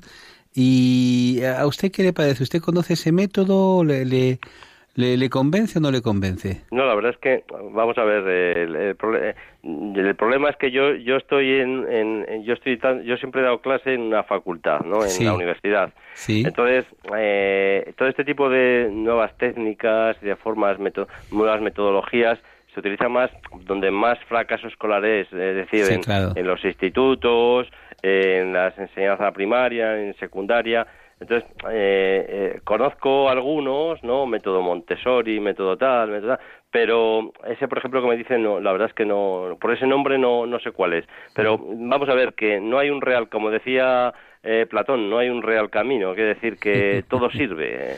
Entonces, lo que mejor le vaya a cada uno, ¿no? Entonces, hay que, hay que probar y hay que ver. Mm, cada persona es un mundo y cada persona tiene una forma, tiene el coco de una, establecido de una manera y lo que a uno le puede ir muy bien, a otro le puede ir muy mal. Entonces, mm, eh, esto es también un poquito, mm, cada persona, ya digo, es algo, una enseñanza y un aprendizaje personalizado, ¿no? Entonces, eh, así dar una receta, una panacea fantástica, pues ya digo, yo conozco personas que les va muy bien con un, procedimiento, un, método, mientras que a otros pues lo, consideran horrible o no, no, no, no, no entienden nada o lo entienden peor. Entonces, depende del coco de cada uno, ¿no? La, la, la panacea, no en matemáticas, en todo es dedicarle tiempo. Sí, el trabajo, el trabajo es muy importante. Bueno, es, es, tan importante que precisamente por eso, don Alfonso Población eh, publica artículos en el diario ABC que se llaman Abecedario de las Ciencias, ¿puede ser? Abecedario de las Matemáticas. De las Matemáticas, Abecedario de las Somos Matemáticas. varios, varios compañeros, nos dedicamos pues un poquito a divulgar un poco las matemáticas, a verle esa cara amable y contar sobre todo cosas que pueden resultar aplicadas a la vida real, cosas interesantes, ¿no? De las matemáticas, ver que están ahí, que no solamente están en eso, en hacer ecuaciones, las ecuaciones sirven para algo, ¿no? Que es lo que lo que no nos cuentan. Eh, todos estamos empeñados en eso, no sé si lo conseguimos, pero bueno. Yo creo que lo consiguen porque yo leí un artículo suyo que lo vamos a poner en el Twitter del programa sobre criptografía que me encantó, que está, ah. era muy muy didáctico y estaba muy bien porque precisamente explicaba el origen de, bueno, esto parece muy sencillo, esto, ah, no, esto, pero esto aquí, aquí hay chicha y tal, y estaba muy didáctico, muy bien expuesto que es lo que, como tienen que ser las cosas, ¿no? Y entonces eh, creo que es importante porque piensen ustedes que todas sus tarjetas de crédito y que todos sus movimientos bancarios de sus cuentas Mm, no son hackeados, no son robados ¿no? por los informáticos malvados que están por ahí intentando robarnos, gracias a los matemáticos que crean unos algoritmos sobre números, uh, ¿cómo se llama? Los, números eh, primos. que realmente por ahora por ahora impiden que nos que nos roben, ¿no? Pero es decir, la seguridad nada menos que de nuestras cuentas corrientes depende de ustedes. O sea que tenemos que darle mucha coba a los matemáticos. Nos, quedan muchísimas preguntas en el tintero. Eh, he visto artículos suyos sobre problemas sin solución de la inteligencia artificial que me ha encantado, pero ya no nos da tiempo, porque bueno, porque la, radio es así. De hecho, se crea usted que le engañó, porque le he hecho una entrevista cortita y tal, pero es que la verdad es que el tema era tan interesante que, que, me costaba cortarlo. Hay una pregunta que yo creo que en los 11 años que llevo de programa, eh, generalmente no hago a nadie, pero yo eh, con este tema tengo la terrible tentación de hacerla. Y siéntase, por favor, libre de responder como considere oportuno. O sea, no, no diga, no, como estoy en Radio María, no, no, no. Siéntase libre de responder como considere oportuno, porque a mí lo que me interesa es una persona que dedica su vida a las matemáticas, eh, con la cual pues yo me siento muy identificado, pero yo, la, yo la dedico a otras cosas, pero que es una persona de ciencia como yo. ¿Cuál es su punto de vista? Después de todos estos misterios, porque al fin y al cabo la matemática es la naturaleza, es el mundo que hay ahí. Si la naturaleza no fuese así, si el Big Bang hubiese sido diferente, el número pi no existiría o el número e no existiría, pero fue como fue y en nuestro mundo que nos rodea tiene el número e escondido en muchos sitios, tiene el número pi escondido en muchos sitios, tiene curiosidades que en el siglo XXI entendemos mejor a lo mejor que en el siglo VII, pero que nos falta mucho por descubrir. Las matemáticas, ¿a usted le acercan o le alejan a Dios? Y, y por favor, siéntase libre de responder con plena sinceridad, aunque esté usted Radio María, busca la sinceridad. Bueno, eh, a ver, es que esta es una, una, una, pregunta que siempre hacen, pues como decimos siempre que las matemáticas están en todas partes, hay, hay gente que, hay personas que se empeñan en utilizar eh, cosas en un ámbito para el que no están pensadas. Quiero decir, eh, la matemática del amor, la matemática de no sé qué, eh, ¿puedes demostrar que existe Dios? ¿Puedes demostrar que no existe Dios? Pues mira, no, las matemáticas son una herramienta que están hechas para lo que están hechas y si tú extrapolas, o sea, hay, hay una, una cosa que en matemáticas se llama la interpolación y la extrapolación. Entonces, cuando tú tienes un conjunto de datos, vamos a suponer en torno a, tienes mil datos, en torno en el intervalo 0,1, tú no puedes extrapolar al punto 27 porque el punto 27 está muy lejos de lo que pasa entre 0 y 1. Es decir, los datos entre 0 y 1 serán muy buenos para el 0,5, para el 0,3, para en ese intervalo. Pero cuanto más te alejes de ese intervalo, peor. Peor porque es una extrapolación que puede ser algo completamente disparatado. Entonces, eh, tratar temas trascendentes que están un poco, eh, o sea, las matemáticas están, ya digo, son modelos para, igual que la física, igual que la química, para interpretar el mundo en que vivimos, para interpretar lo material. Eh, cada uno es libre de tener sus creencias, eh, las creencias en religiosas o no religiosas, las que quiera, y son todas mm, súper respetables. Hay que respetarlo, no hay que meterse con ello. Cada uno, yo no voy a convencer a otro, ni él me va a convencer a mí. Entonces, eh, desde luego las matemáticas creo que mm, no están, no están pensadas para responder a ese tipo de preguntas. Si me pregunta ya desde mi punto de vista personal, eh, como persona que pienso, pues le, daría una opinión. Pero desde el punto de vista, si quiere, vamos, como, como quiera, vamos. desde el eh, punto de vista matemático, pues mm, lo cierto es que, que, que que no puede no, no tiene respuesta porque es extrapolar ya digo una cosa a algo para lo que no está pensado de acuerdo entonces eh, ya ahí tendría que responder a nivel mm, fuera de las matemáticas a nivel como individuo no como persona eh, eh, qué pienso, ¿no? Pero desde luego desde el punto de vista científico, desde el punto de vista científico y matemático, pues no, eh, eso sencillamente no es que no haya respuesta, no es que me quiera evadir, es que sencillamente pienso que, que, no es la herramienta adecuada para, para tratar preguntas de ese tipo como más trascendentes, ¿no? Yo una, una reflexión que, que yo hacía eh, cuando yo estudié eh, yo, yo, yo era, era, buen estudiante los primeros cursos de ingeniería. Bueno, yo ya está. Eh, yo en ese, le dedicaba muchísimo, muchísimo tiempo. Eh, yo me acuerdo que me quedaba casi todas las noches, como hasta casi las tres, programando mi calculadora programable, que en aquella época era un bicho relativamente raro, una calculadora programable. Tendría muchos, muy pocos pasos. sí, y, y porque me encantaban las matemáticas y tal, yo siempre pensaba, digo, es que necesitaría vivir mil años solamente para todo lo que quería, porque usted ahora me habla de interpolación y yo recuerdo aquellos programas que hacía de interpolación, aquellos métodos de resolver ecuaciones por el método de Runge-Kutta, me acuerdo yo sobre... Sí. bueno, cosas... Yo recuerdo programar esos métodos, yo recuerdo haber hecho, haber digo, bueno, digo, es que necesitaría vivir mil años eh, simplemente para, para, para gozar de, de, todos ellos, ¿no? Y cómo, cómo echo de menos ese tiempo que, bueno, luego pues uno empieza ya a trabajar y tal, y abandona un poco eso, que son como otro tipo de pasatiempos, ¿no? La gente hace sudokus, pero igual que hace sudokus podía, podía programar el método de, resolución de ecuaciones de Runge-Kutta. Me acuerdo yo que, que, que, ese es uno de los que, de los que utilicé. Es curiosísimo, ¿no?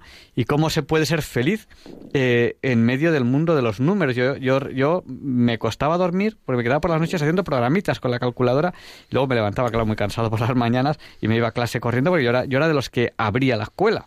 Yo, yo llegaba cuando la escuela estaba cerrada. Por cierto, profesor, ¿cómo se hace uno matemático? ¿Por qué usted ha elegido ese camino? Bueno, yo cuando estaba estudiando, lo que tenía muy claro eh, es que quería dar clase. A mí me gusta enseñar, lo que sea, lo que sea. Es decir, esto es una profesión muy vocacional, como el médico, como el sacerdote, como pues yo creo que el profesor, el maestro es algo vocacional, te sale de dentro, te gusta explicar las cosas a las personas. Entonces, dentro de eso, pues ya ya le dije antes, a mí la, la lo que más me parecía, a mí me gustó mucho, por ejemplo, ahora que hay tanta polémica con la filosofía, sí, filosofía no, la filosofía, y lo piensan muchos compañeros matemáticos, la filosofía es imprescindible, pero para entender absolutamente todo, no solo las humanidades, las matemáticas también. Eh, todo, es decir, y, entonces yo estudié la filosofía, dentro de la filosofía pues había unos eh, autores pues pues más eh, científicos, ¿no? Porque de ahí viene también eh, pues esto, Galileo, Kepler, eh, eh, Kant, un poquito más adelante. Bueno, pues entonces mm, yo pensé, dentro de las ciencias, lo, lo, que peor se le da a la gente y lo que mejor podía explicar, porque a mí me gusta enseñar, es lo más difícil. ¿Y qué es lo más difícil? Las matemáticas. Entonces, entre eso y que me gustaba, porque la satisfacción que produce estar, es que la gente puede decir, va, este es un friki, eh, estar con un problema días, días, días, y llegar un día de repente y que te salga, es una satisfacción eh, absolutamente pues como subir una montaña, ¿no? Y coronar eh, un, un, un 5.000, un 6.000, un 8.000, yo qué sé. Eh, te da un subidón, aunque no sirva para nada, más que para ti, pero para ti sirve, ¿no? Entonces, Mm, por eso, las matemáticas eh, estaban ahí, me gustaban, además tener una profesión que, que, que, por lo menos cuando yo salí, y todavía lo es, es decir, no hay paro en las matemáticas, es decir, también egoísta, pensando un poco egoístamente, es una profesión de futuro. Eh, ojo al dato, ojo al dato, los jovencitos que nos estén escuchando. Pero cuesta, ¿eh? También hay que ser consciente que no es, eh, yo, yo digo que yo digo que no es tan difícil, pero no es sencillo tampoco. Hay que hay que trabajarla y te tiene que gustar mucho porque está todo el día con asignaturas que solamente son de eso. Mm, pues llega un momento a agobiar, ¿eh? Sí, yo, eso es verdad. Pues muchísimas gracias por habernos dedicado su tiempo. Sí, porque es tardísimo, porque sabemos que le hemos invadido su horario, porque eh, no, no puede ser usted más amable ni más generoso al atendernos. le estaba todavía dando vueltas a lo que me preguntó antes sobre Dios, no Dios. Eh, yo, yo, lo que lo que sí que le puedo decir es que creas en ello o no creas en ello, estamos en un mundo maravilloso eh, que cuando descubres, mm, sea desde el punto de vista científico, sea desde el punto de vista simplemente disfrutable de lo que ves, es un mundo tan maravilloso que es una pena que le estemos machacando, eh, porque lo estamos machacando. Entonces, bueno, mm, yo creo que deberíamos pensar un poco más en eso, ¿no? En lo que nos rodea y en que eh, probablemente, eh, si, hablamos de probabilidad, siempre se dice, pues eh, seguro que hay otras personas viviendo en otros lugares, en, otro, en el mundo, o sea, el universo infinito y tal pero es tan difícil porque es difícil conectar en el tiempo y en el espacio, en el tiempo también. Eh, probablemente sí, pero lo que tenemos es que es tan maravilloso que yo no sé cómo estamos haciendo lo imposible por destruirlo, la verdad. Es una pena, eh, pero bueno, por, por, por, de lanzarles una idea un poquito trascendente para pensar, ¿no? Pues muchísimas gracias. Pues nada. Gracias a ustedes, nos, sido muy nos quedan muchísimos temas en el tintero. Eh, pues tenemos estos, estos temas interesantísimos sobre los que usted ha escrito sobre eh, problemas sin solución de la inteligencia artificial, le quería hablar, y muchísimos otros, a que eh, cuando quiera, yo sé que a usted le encanta la divulgación, aquí tiene un programa de divulgación científica y bueno, ya estaremos en contacto. Venga, pues muchísimas gracias. Cuando, usted cuando usted necesite llegar a mucha gente, sabe usted que Radio María con sus 200 frecuencias está a su servicio. Muchísimas gracias. Igual que Euler eh, descubrió el número E, cuando usted descubra el número Alfon. Bueno, pues no, creo que se dé, no creo que se dé, pero bueno. Pues nada, muchísimas gracias por todo. Gracias a ustedes, muy amables. Adiós, buenas noches. Hasta luego. Gracias. Y, bueno, y me, me, Oye, qué privilegio, ¿verdad? Poder, poder disfrutar. Fíjate tú que gracias a las matemáticas eh, eh, está, está llegando en este momento la radio a nuestros oyentes, porque si no fuera por las funciones de onda, no habría forma de construir aparatos de que generan eh, frecuencias. Yo, yo quería, quería haber acabado esta entrevista, pues como poco más tarde de las doce y media, y al final em, nos hemos ido más de media hora más. O sea que y, pero es que, la verdad, es un tema que me apasiona. Es muy bonito. Me apasiona tanto que podía, podía seguir eh, todo el mes, yo creo. Pues nada, yo creo que eh, si tenemos ya por ahí a Leonardo de Miel Pérez de Madrid, vamos a ver la sección. Escuchen ustedes siempre el texto que elige don Leonardo, que tiene una visión muy, muy, muy aguda para coger un texto interesante y una voz muy bonita para leerlo. Pensar y sentir con Leonardo Daimiel, Pérez de Madrid. Disfruten de ello.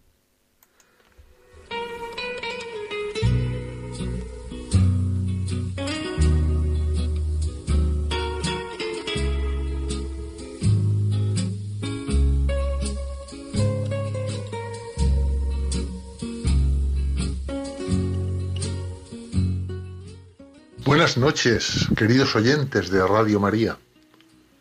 Soy Leonardo Daimiel y celebro estar de nuevo con ustedes. En el hemisferio norte de nuestro planeta Tierra acabamos de entrar en la primavera. Es la estación del año en la que la actividad de la madre naturaleza va abandonando el letargo internal. Dejamos atrás el equinoccio de primavera y los días empiezan a ser más largos que las noches. Aunque etimológicamente la palabra primavera significa antes del verano, bien podríamos decir que dicha palabra es también un acrónimo silábico de el primer verdor, que se refiere a eso, a que las plantas reverdecen y empiezan a florecer. El texto que les voy a leer hoy en Pensar y Sentir ha sido escrito por un apasionado admirador y defensor de la naturaleza, que nació en la ciudad italiana de Asís a finales del siglo XII, hace ahora 837 años. Se llamaba inicialmente Giovanni di Pietro Bernardone y fundó la orden franciscana, que lleva el nombre que adoptó después. San Francisco de Asís proponía un modo de vida sencillo basado en los ideales del Evangelio. Casi sin proponérselo específicamente, guió un movimiento de renovación cristiana, centrado en el amor de Dios, la pobreza y la fraternidad, que tuvo un inmenso eco e hizo de él una muy venerada personalidad en la Edad Media. La sencillez y humildad del poverello de Asís acabó trascendiendo su época para erigirse en un modelo intemporal. Su figura es valorada, más allá incluso de la fe o la religión, como una de las más altas manifestaciones de amor a la naturaleza. En la última etapa de su vida recibió los estigmas, es decir, las heridas de Cristo en su propio cuerpo. Falleció el 3 de octubre de 1226 y fue canonizado apenas dos años después. Escribió varias obras de alto contenido espiritual. Citaré algunas a modo de ejemplo. Regla franciscana, admoniciones y testamento. El texto que les voy a leer hoy en Pensar y Sentir es un extracto de otra de sus obras, Cántico de las Criaturas, que además tiene una gran importancia literaria. La redactó probablemente en 1225, un año antes de su muerte. Se trata de una plegaria a Dios escrita en romance umbro y compuesta de 33 versos que no tienen una métrica regular. La rima repite el mismo modelo estilístico de la prosa latina medieval y de la poesía bíblica, sobre todo el del cantar de los cantares. Fue considerada por Dante, entre otros, como una de las más grandes obras de la literatura italiana. La influencia de este poema de San Francisco y de la literatura derivada de él se evidenció posteriormente en la poesía ascética y mística del Renacimiento. San Francisco de Asís llamaba a los animales, al fuego y al agua, hermanos y hermanas, pues todas las criaturas provienen de la misma fuente y por tanto todos son miembros de una familia. Y en esta obra da gracias al Creador por todas las criaturas del mundo. San Francisco de Asís nos ofrece el ejemplo de un respeto auténtico y pleno por la integridad de la creación fue proclamado patrono de la ecología por San Juan Pablo II en 1979 con estas palabras. Entre los santos y los hombres ilustres que han tenido un singular culto por la naturaleza, como magnífico don hecho por Dios a la humanidad, se incluye justamente a San Francisco de Asís. Él, en efecto, tuvo en gran aprecio todas las obras del Creador y con inspiración casi sobrenatural compuso el bellísimo Cántico de las Criaturas, a través de las cuales, especialmente del hermano Sol, la hermana Luna y las estrellas, rindió al omnipotente y buen Señor la debida alabanza, gloria, honor y toda bendición. Este cántico inspiró al Papa Francisco para redactar su encíclica Laudato Si, sobre el cuidado de la casa común, también conocida como la encíclica ecológica. Y dice así, Altísimo y omnipotente buen Señor, tuyas son las alabanzas, la gloria, el honor y toda bendición. Alabado seas, mi Señor, en todas tus criaturas, especialmente en el hermano Sol, por quien nos das el día y nos iluminas y es bello y radiante con gran esplendor. De ti, Altísimo, lleva significación. Alabado seas, mi Señor, por la hermana luna y las estrellas. En el cielo las formaste claras, preciosas y bellas. Alabado seas, mi Señor, por el hermano viento y por el aire y por la nube, por el cielo sereno y por todo tiempo por todos ellos a tus criaturas das sustento. Alabado seas, mi Señor, por la hermana agua, la cual es muy humilde, preciosa y casta. Alabado seas, mi Señor, por el hermano fuego, por el cual iluminas la noche, y es bello, y alegre, y vigoroso, y fuerte. Alabado seas, mi Señor, por la hermana nuestra Madre Tierra, la cual nos sostiene y gobierna y produce diversos frutos con coloridas flores y hierbas. Alabado seas, mi Señor, por aquellos que perdonan por tu amor y por quienes sufren enfermedad y tribulación.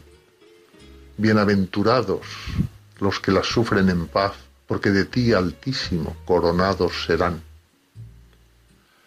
Alabado seas, mi Señor, por nuestra hermana muerte corporal, de la cual ningún viviente puede escapar.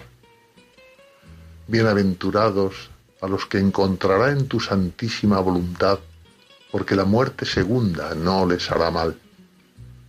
Alaben y bendigan a mi Señor, y denle gracias, y sírvanle con gran humildad.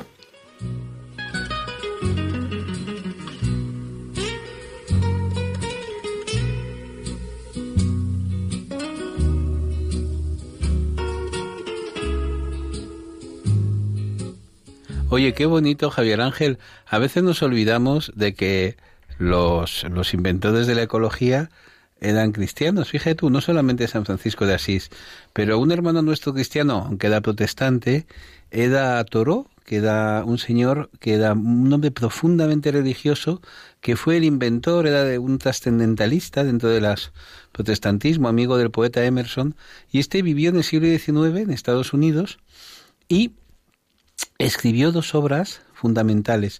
Una de ellas se llama Walden y es la vida de un hombre en los bosques, ¿no? Un señor que se retira a los bosques y pretende vivir ahí.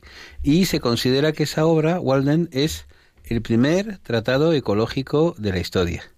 Y era un hombre profundamente ético y moral, y entonces no estaba de acuerdo con la invasión de Estados Unidos o de México, y entonces se negaba a pagar impuestos que financiaran esa invasión. Y entonces su amigo, el poeta Emerson, fue a verle a la cárcel y le dijo, oye, y, David, David Toro se llamaba, David, ¿qué haces tú aquí? Y él le contestó a Emerson, eh, Emerson, ¿y cómo es que tú no estás aquí? ¿no? Era un hombre muy ético. Y fíjate tú que eh, él fue la primera persona que habló de las técnicas de no violencia. Él decía, la no violencia consiste en desgastar al, al, opresor, mm, haciendo que tú en lugar de reaccionar violentamente, reacciones de una forma no violenta y ya acabarás venciendo al opresor. Bueno, pues fíjate tú, este señor, que era delgadito, que no se metía con nadie, que vivió en los Estados Unidos en el siglo XIX, inspiró a Tolstoy, inspiró al Mahatma Gandhi, y el norteamericano Martin Luther King se inspiró en la lucha pacífica de Gandhi, que se inspiraba en el señor Toro. Y fíjate tú, un señor casi desconocido del público. Hoy día, ¿quién sabe nuestros oyentes quién era David Toro? Bueno, pues David Toro es nada más y nada menos que el señor que realiza la, la, la primera obra ecológica de la historia y que es además el gran ideólogo de la no violencia. No hay nada más admirable, no sé si has visto Javier Ángel y yo, les ruego a nuestro público que estas cosas las busquen porque son interesantes en Google, en cualquier buscador que tengan en casa, las fotos de los muchachos del de, Dr. King, de Martin Luther King, que entraban en los bares en que había zonas en que eran solo para negros y solo para blancos, y ellos se sentaban en la zona para blancos para, y pedían que les sirvieran. Y había unos blancos que se burlaban de ellos, que les echaban café encima en la cabeza, y ellos no respondían, no, no respondían. Bueno, pues estos señores consiguieron nada más y nada menos que la igualdad de derechos de los negros en Estados Unidos. Es decir, nada menos y nada menos consiguieron acabar con más de 150 años de prejuicios y con un siglo de leyes de, de, segregación. Es decir, el, camino cristiano, el doctor King era un, era un religioso protestante, el señor Toro también lo era, y eran igualmente cristianos, igual que nosotros. Es decir, que realmente el cristianismo ha sido la gran fuerza, no solamente espiritual, sino intelectual, que ha revolucionado la percepción de la naturaleza. Y eso se lo debemos a tres o cuatro personas como Francisco de Asís. Interesante. Bueno, pues hoy es viernes. Anda, pues entonces no es un día cualquiera, entonces, ¿no? Claro. Quédense con nosotros porque solamente les queda un día por madrugar y les interesará saber por qué hoy, 22 de marzo de 2019, no es un día cualquiera. Nos lo cuenta Luis Antequera. It's a lovely day today. And whatever you've got to do, I'd be so happy to be doing it with you. But if you've got something that must be done, and it can only be done by one, there is nothing more to say. Except it's a lovely day for saying it's a lovely day.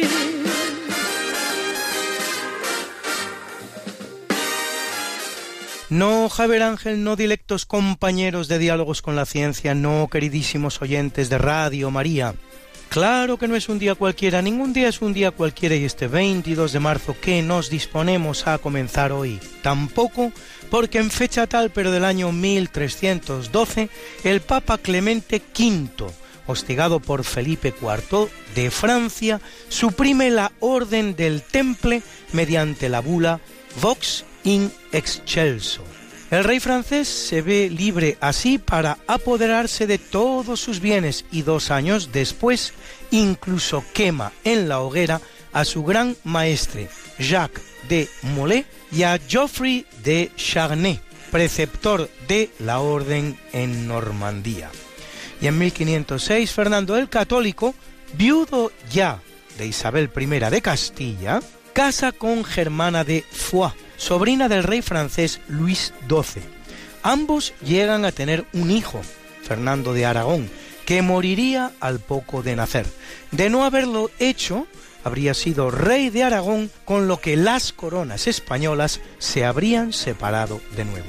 Muerto Fernando el Católico, poco después Germana tendrá una intensa relación amorosa con Carlos I de España, nieto de su difunto marido, a quien incluso dará una hija, Isabel.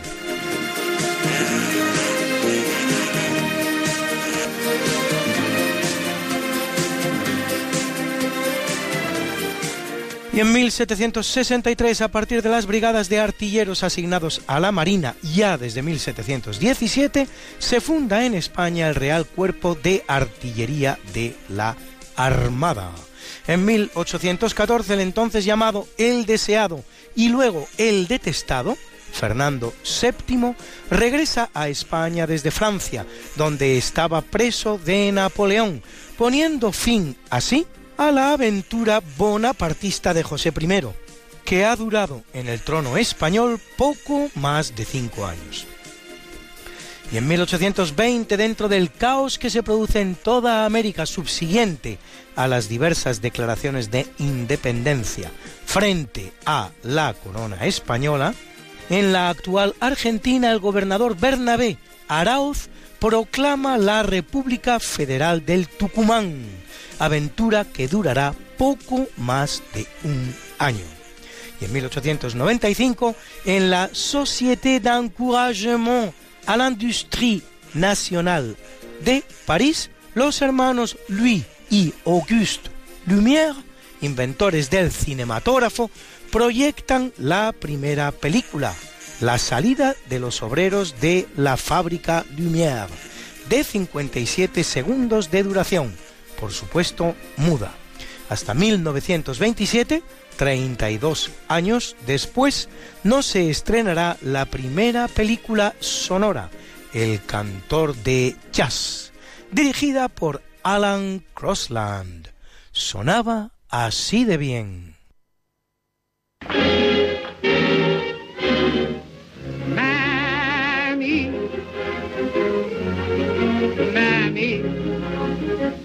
Sunshine beats, the sunshine wet, but I know where the sunshine's best.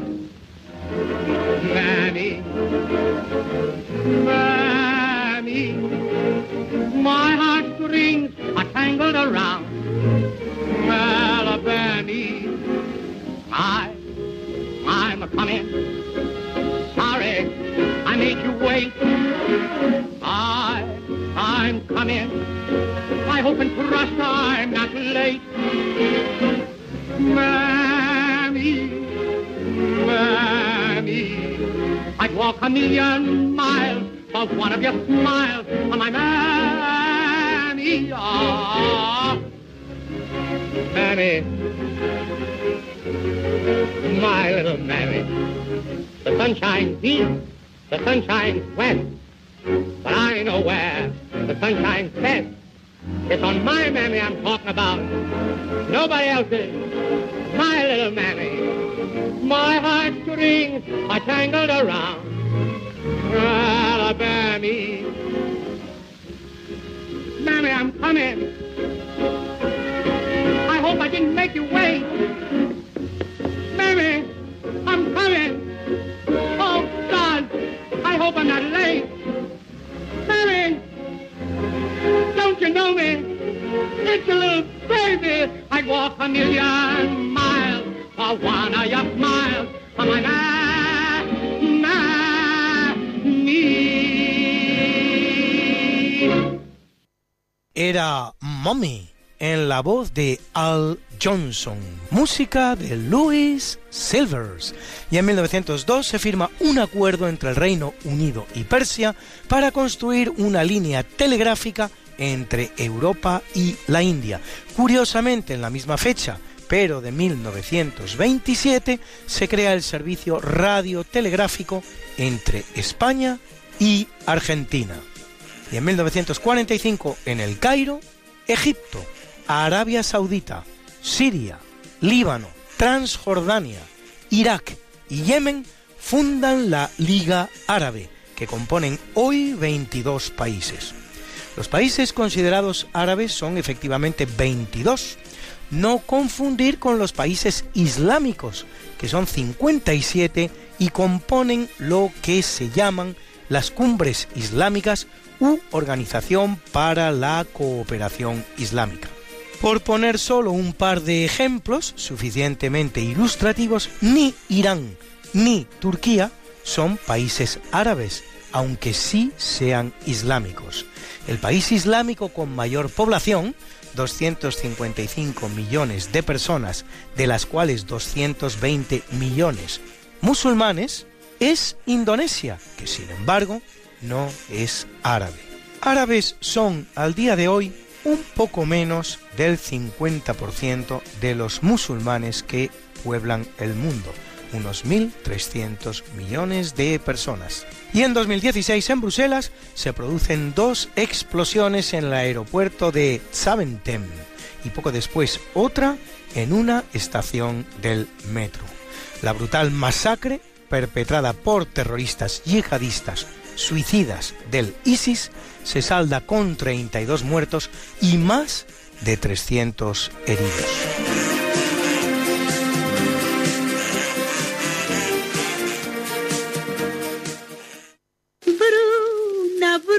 Nació María y está en la cuna, nació de día, tendrá fortuna. dar a la madre su vestido largo y entrará a la fiesta con un traje blanco. Y será la reina cuando María cumpla 15 años. Te llamaremos Negra María, Negra María que abriste los ojos en carnaval. En el capítulo del natalicio en 1459 nace en Viena Maximiliano I de Habsburgo, emperador del Sacro Imperio Romano Germánico, que casa con María de Borgoña, abuelo de nuestro Carlos V, Carlos I de España. Y en 1599 en Amberes, Anton van Dyck, uno de los más relevantes pintores flamencos del siglo XVII, con nutrida representación en el Museo del Prado, donde cuelgan obras suyas como La coronación de espinas o La piedad. 1797 en Berlín, Guillermo I, rey de Prusia, autor de la unificación alemana y primer Kaiser del segundo Reich de Alemania desde 1871, con la victoria en la guerra franco-prusiana, provocada, por cierto, por una discrepancia en la sucesión del vacante trono español, para el que los franceses presentan como candidato a Antonio de Orleans, mientras los alemanes presentan como candidato al príncipe Hohenzollern Simmerigen, conocido en España como Ole Ole Simeligen.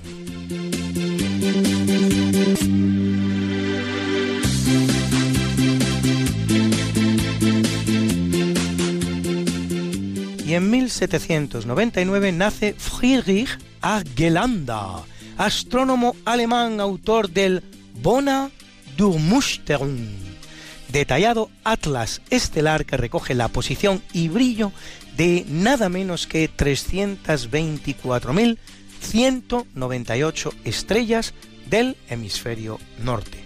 Y es una fecha espléndida para ser norteamericano y obtener un Nobel de Física, pues en 1868 nace Robert Andrews Millikan, Nobel 1923 por su trabajo en la determinación del valor de la carga del electrón y el efecto fotoeléctrico, que también investiga los rayos cósmicos, y en 1931 lo hace Barton Richter, Nobel 1976 por su descubrimiento de una nueva partícula subatómica a la que llama psi.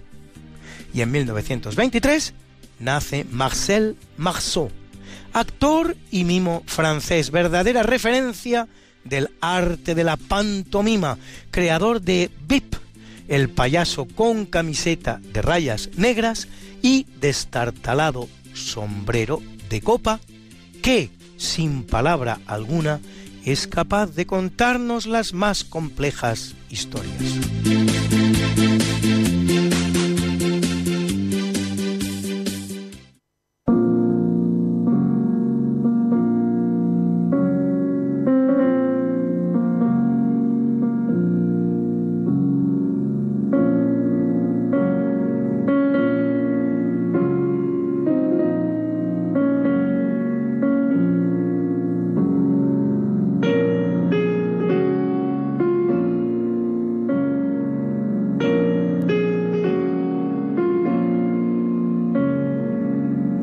Capítulo del obituario muere en 752 Zacarías, nonagésimo primer papa de la Iglesia Católica que lo es entre 741 y 752 y pone las bases de la relación entre la Iglesia y el futuro imperio carolingio que iniciará con Carlo Magno. Y en 1018, Ali ben Hamud al-Nasir, gobernador de Ceuta que cruza el estrecho y tras conquistar Córdoba y asesinar al califa omeyo Sulaimán al-Mustain, se proclama, invocando un supuesto parentesco con Ali, el yerno del profeta, sexto califa de Córdoba, primero de la dinastía Hamudí.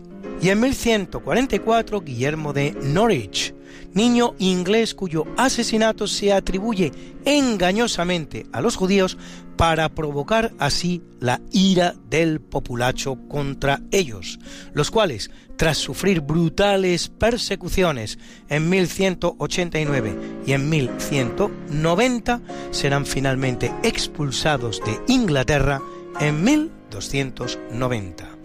Las expulsiones de judíos en los distintos lugares de Europa, las expulsiones masivas, ascienden a bastante más de una treintena, siendo la española probablemente una de las últimas.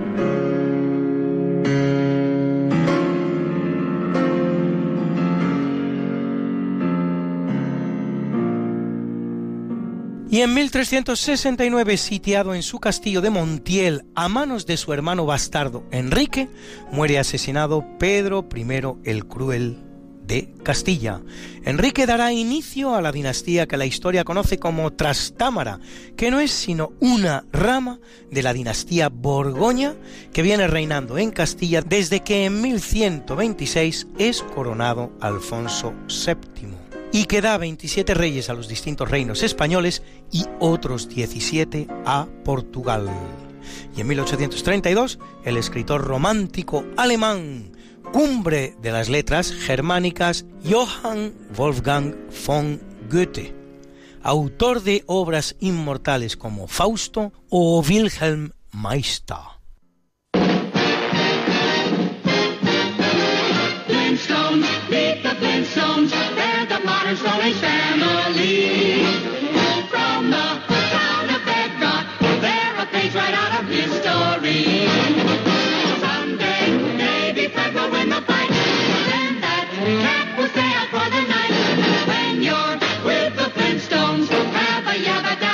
Time.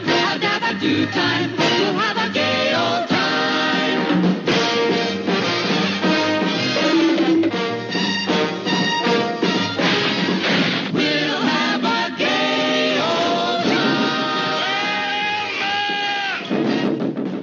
Y en 2001, William Hanna, productor y director estadounidense fundador con Joseph Barbera del estudio de animación Hanna Barbera, en el que nacen series magistrales de dibujos animados como El oso yogi, Scooby-Doo o los inolvidables Picapiedra.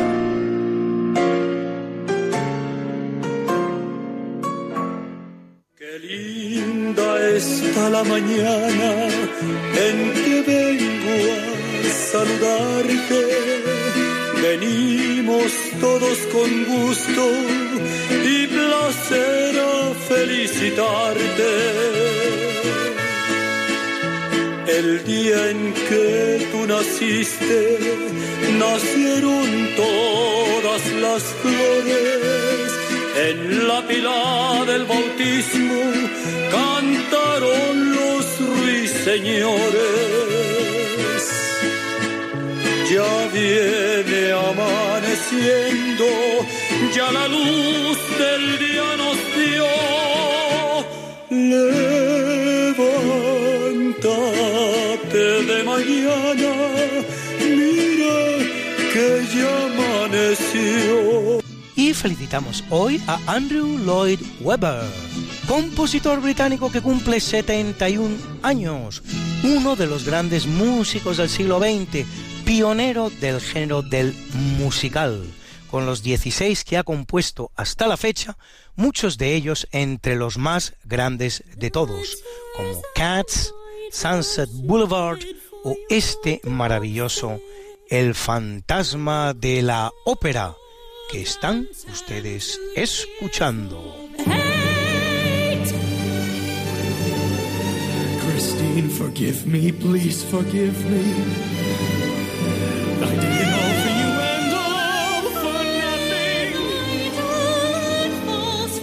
Late for turning back, too late for prayers and useless pity. Say you all my cries for help. My life no point in fighting. For either way you choose, you cannot win. Or do you end your days with me? Or do you send him to his grave? Why make her lie to you to save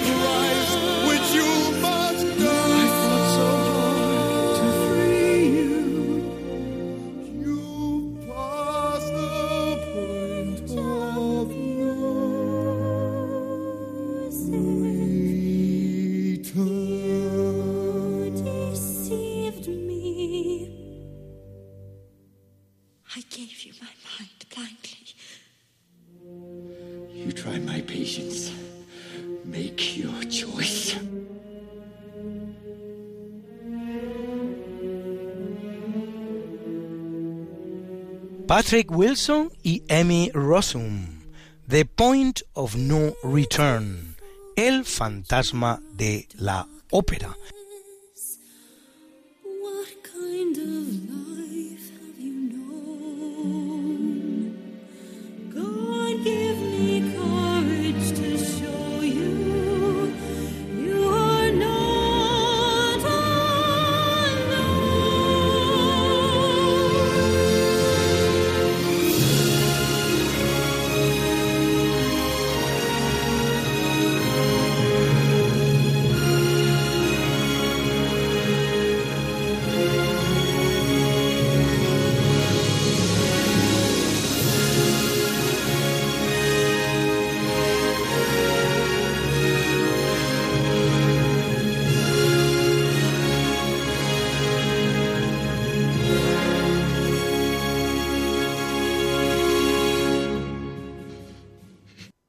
Y a nuestras guapas. Hoy la interesante actriz francesa Fanny Ardant, a quien han visto ustedes en filmes como Más allá de las nubes o Elizabeth, que cumple 60 y canta además así de bien.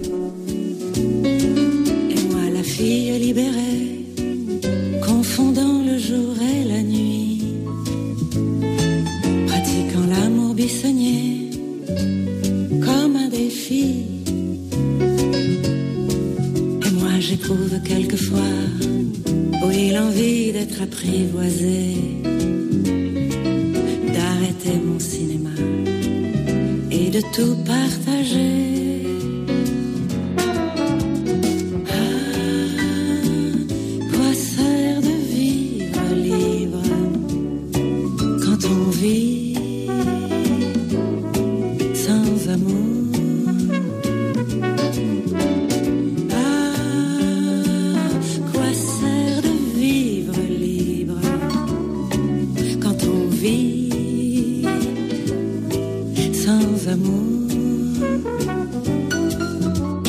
Plaisirs d'occasion et des projets au singulier. Mais quand arrive l'addition, il faut payer. Et toi qui es plus fou que moi, tu m'apprends à t'attendre, à trembler de peur et de joie,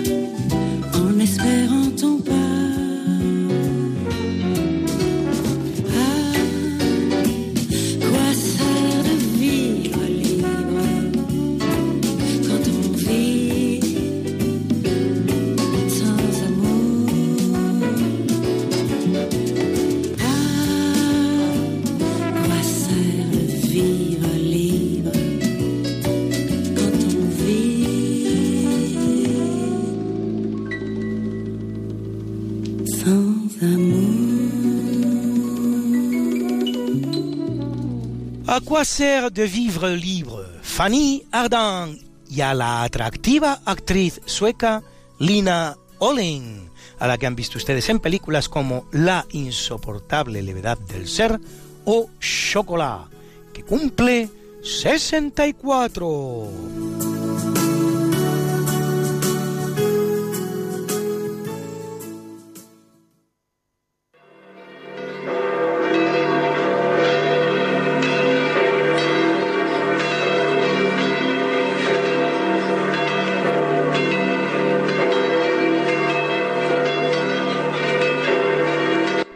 Celebra la Iglesia Católica a Pablo de Narbona, obispo, y mar, mar, mar, y a Basilio de Ancira, Octaviano, Saturnino, Caliopo, Calínico y Basilisa, mártires. Adeo, gracias, bienvenido y Epafrodito, obispo, a Abito, Erlinda y Reinalda, confesores, y a Lea, viuda. Hoy es el Día Mundial del Agua y como yo sé que a muchos de ustedes les gustan estas efemérides, pues pueden ustedes consultarlas como siempre en el medio Religión en Libertad, en la columna En Cuerpo y Alma, donde las colgamos para ustedes cada semana. Got something that must be done, and it can only be done by one. There is nothing more to say, except it's a lovely day for saying it's a lovely day.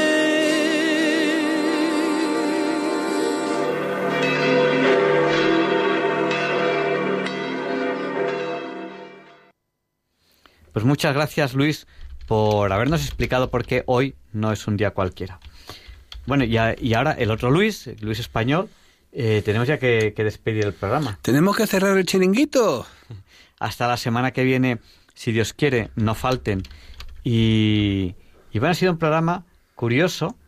Eh, a mí me ha parecido muy bonito poder hablar de tanto de, de matemáticas. ¿Y has visto la cantidad de llamadas sí. para un programa de matemáticas? Y había muchas más que no hemos podido dar paso. Lo sentimos por aquellos oyentes que no les hemos podido dar paso, pero había, había muchas más llamadas y, ya es que no, no, nos daba tiempo, ya era, ya era la, la una y cuarto. Bueno, tenemos que despedir el programa de hoy y les esperamos la semana que viene, si ustedes quieren, no falten. Les dejamos con el Catecismo de la Iglesia Católica, con Monseñor José Ignacio Munilla, con esta pequeña oración Señor, dame una voz como la de Monseñor Munilla y una sabiduría como la suya.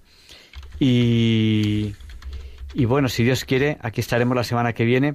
¿De, qué hablamos la semana que viene? Podemos hablar de, muchas cosas. Tenemos, tenemos, temas pendientes. Bueno, está cada día más interesante todo el tema científico. Jamás ha habido más información. tenemos un tema pendiente que hacemos todos los años para estas fechas, que es hablar de, de la Antártida, porque eh, es en estas fechas cuando se, bueno, un poquito antes, en febrero, que se coronó por primera vez el Polo Sur, las aventuras de, de Amundsen y de Scott, y todos los años hacemos un programa. Y el capitán Scott falleció, eh, pues más o menos para estas fechas, para finales de, de, marzo, intentando llegar a, destino en, la vuelta del Polo Sur. Bueno, pues, pues aquí estaremos la semana que viene, si ustedes quieren, si Dios quiere. Muchas gracias por haber compartido con nosotros estas dos horas. No nos olviden en sus oraciones y y yo personalmente les agradezco que sé que ustedes han rezado mucho por mí en momentos que eran muy importantes hace poco y gracias a Dios todo ha ido muy bien.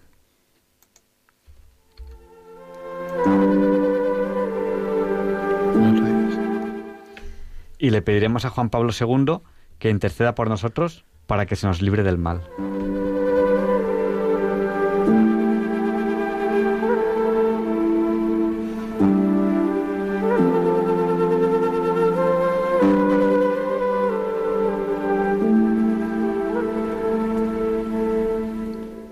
Así concluye en Radio María el programa Diálogos con la Ciencia. Dirigido por Javier Ángel Ramírez.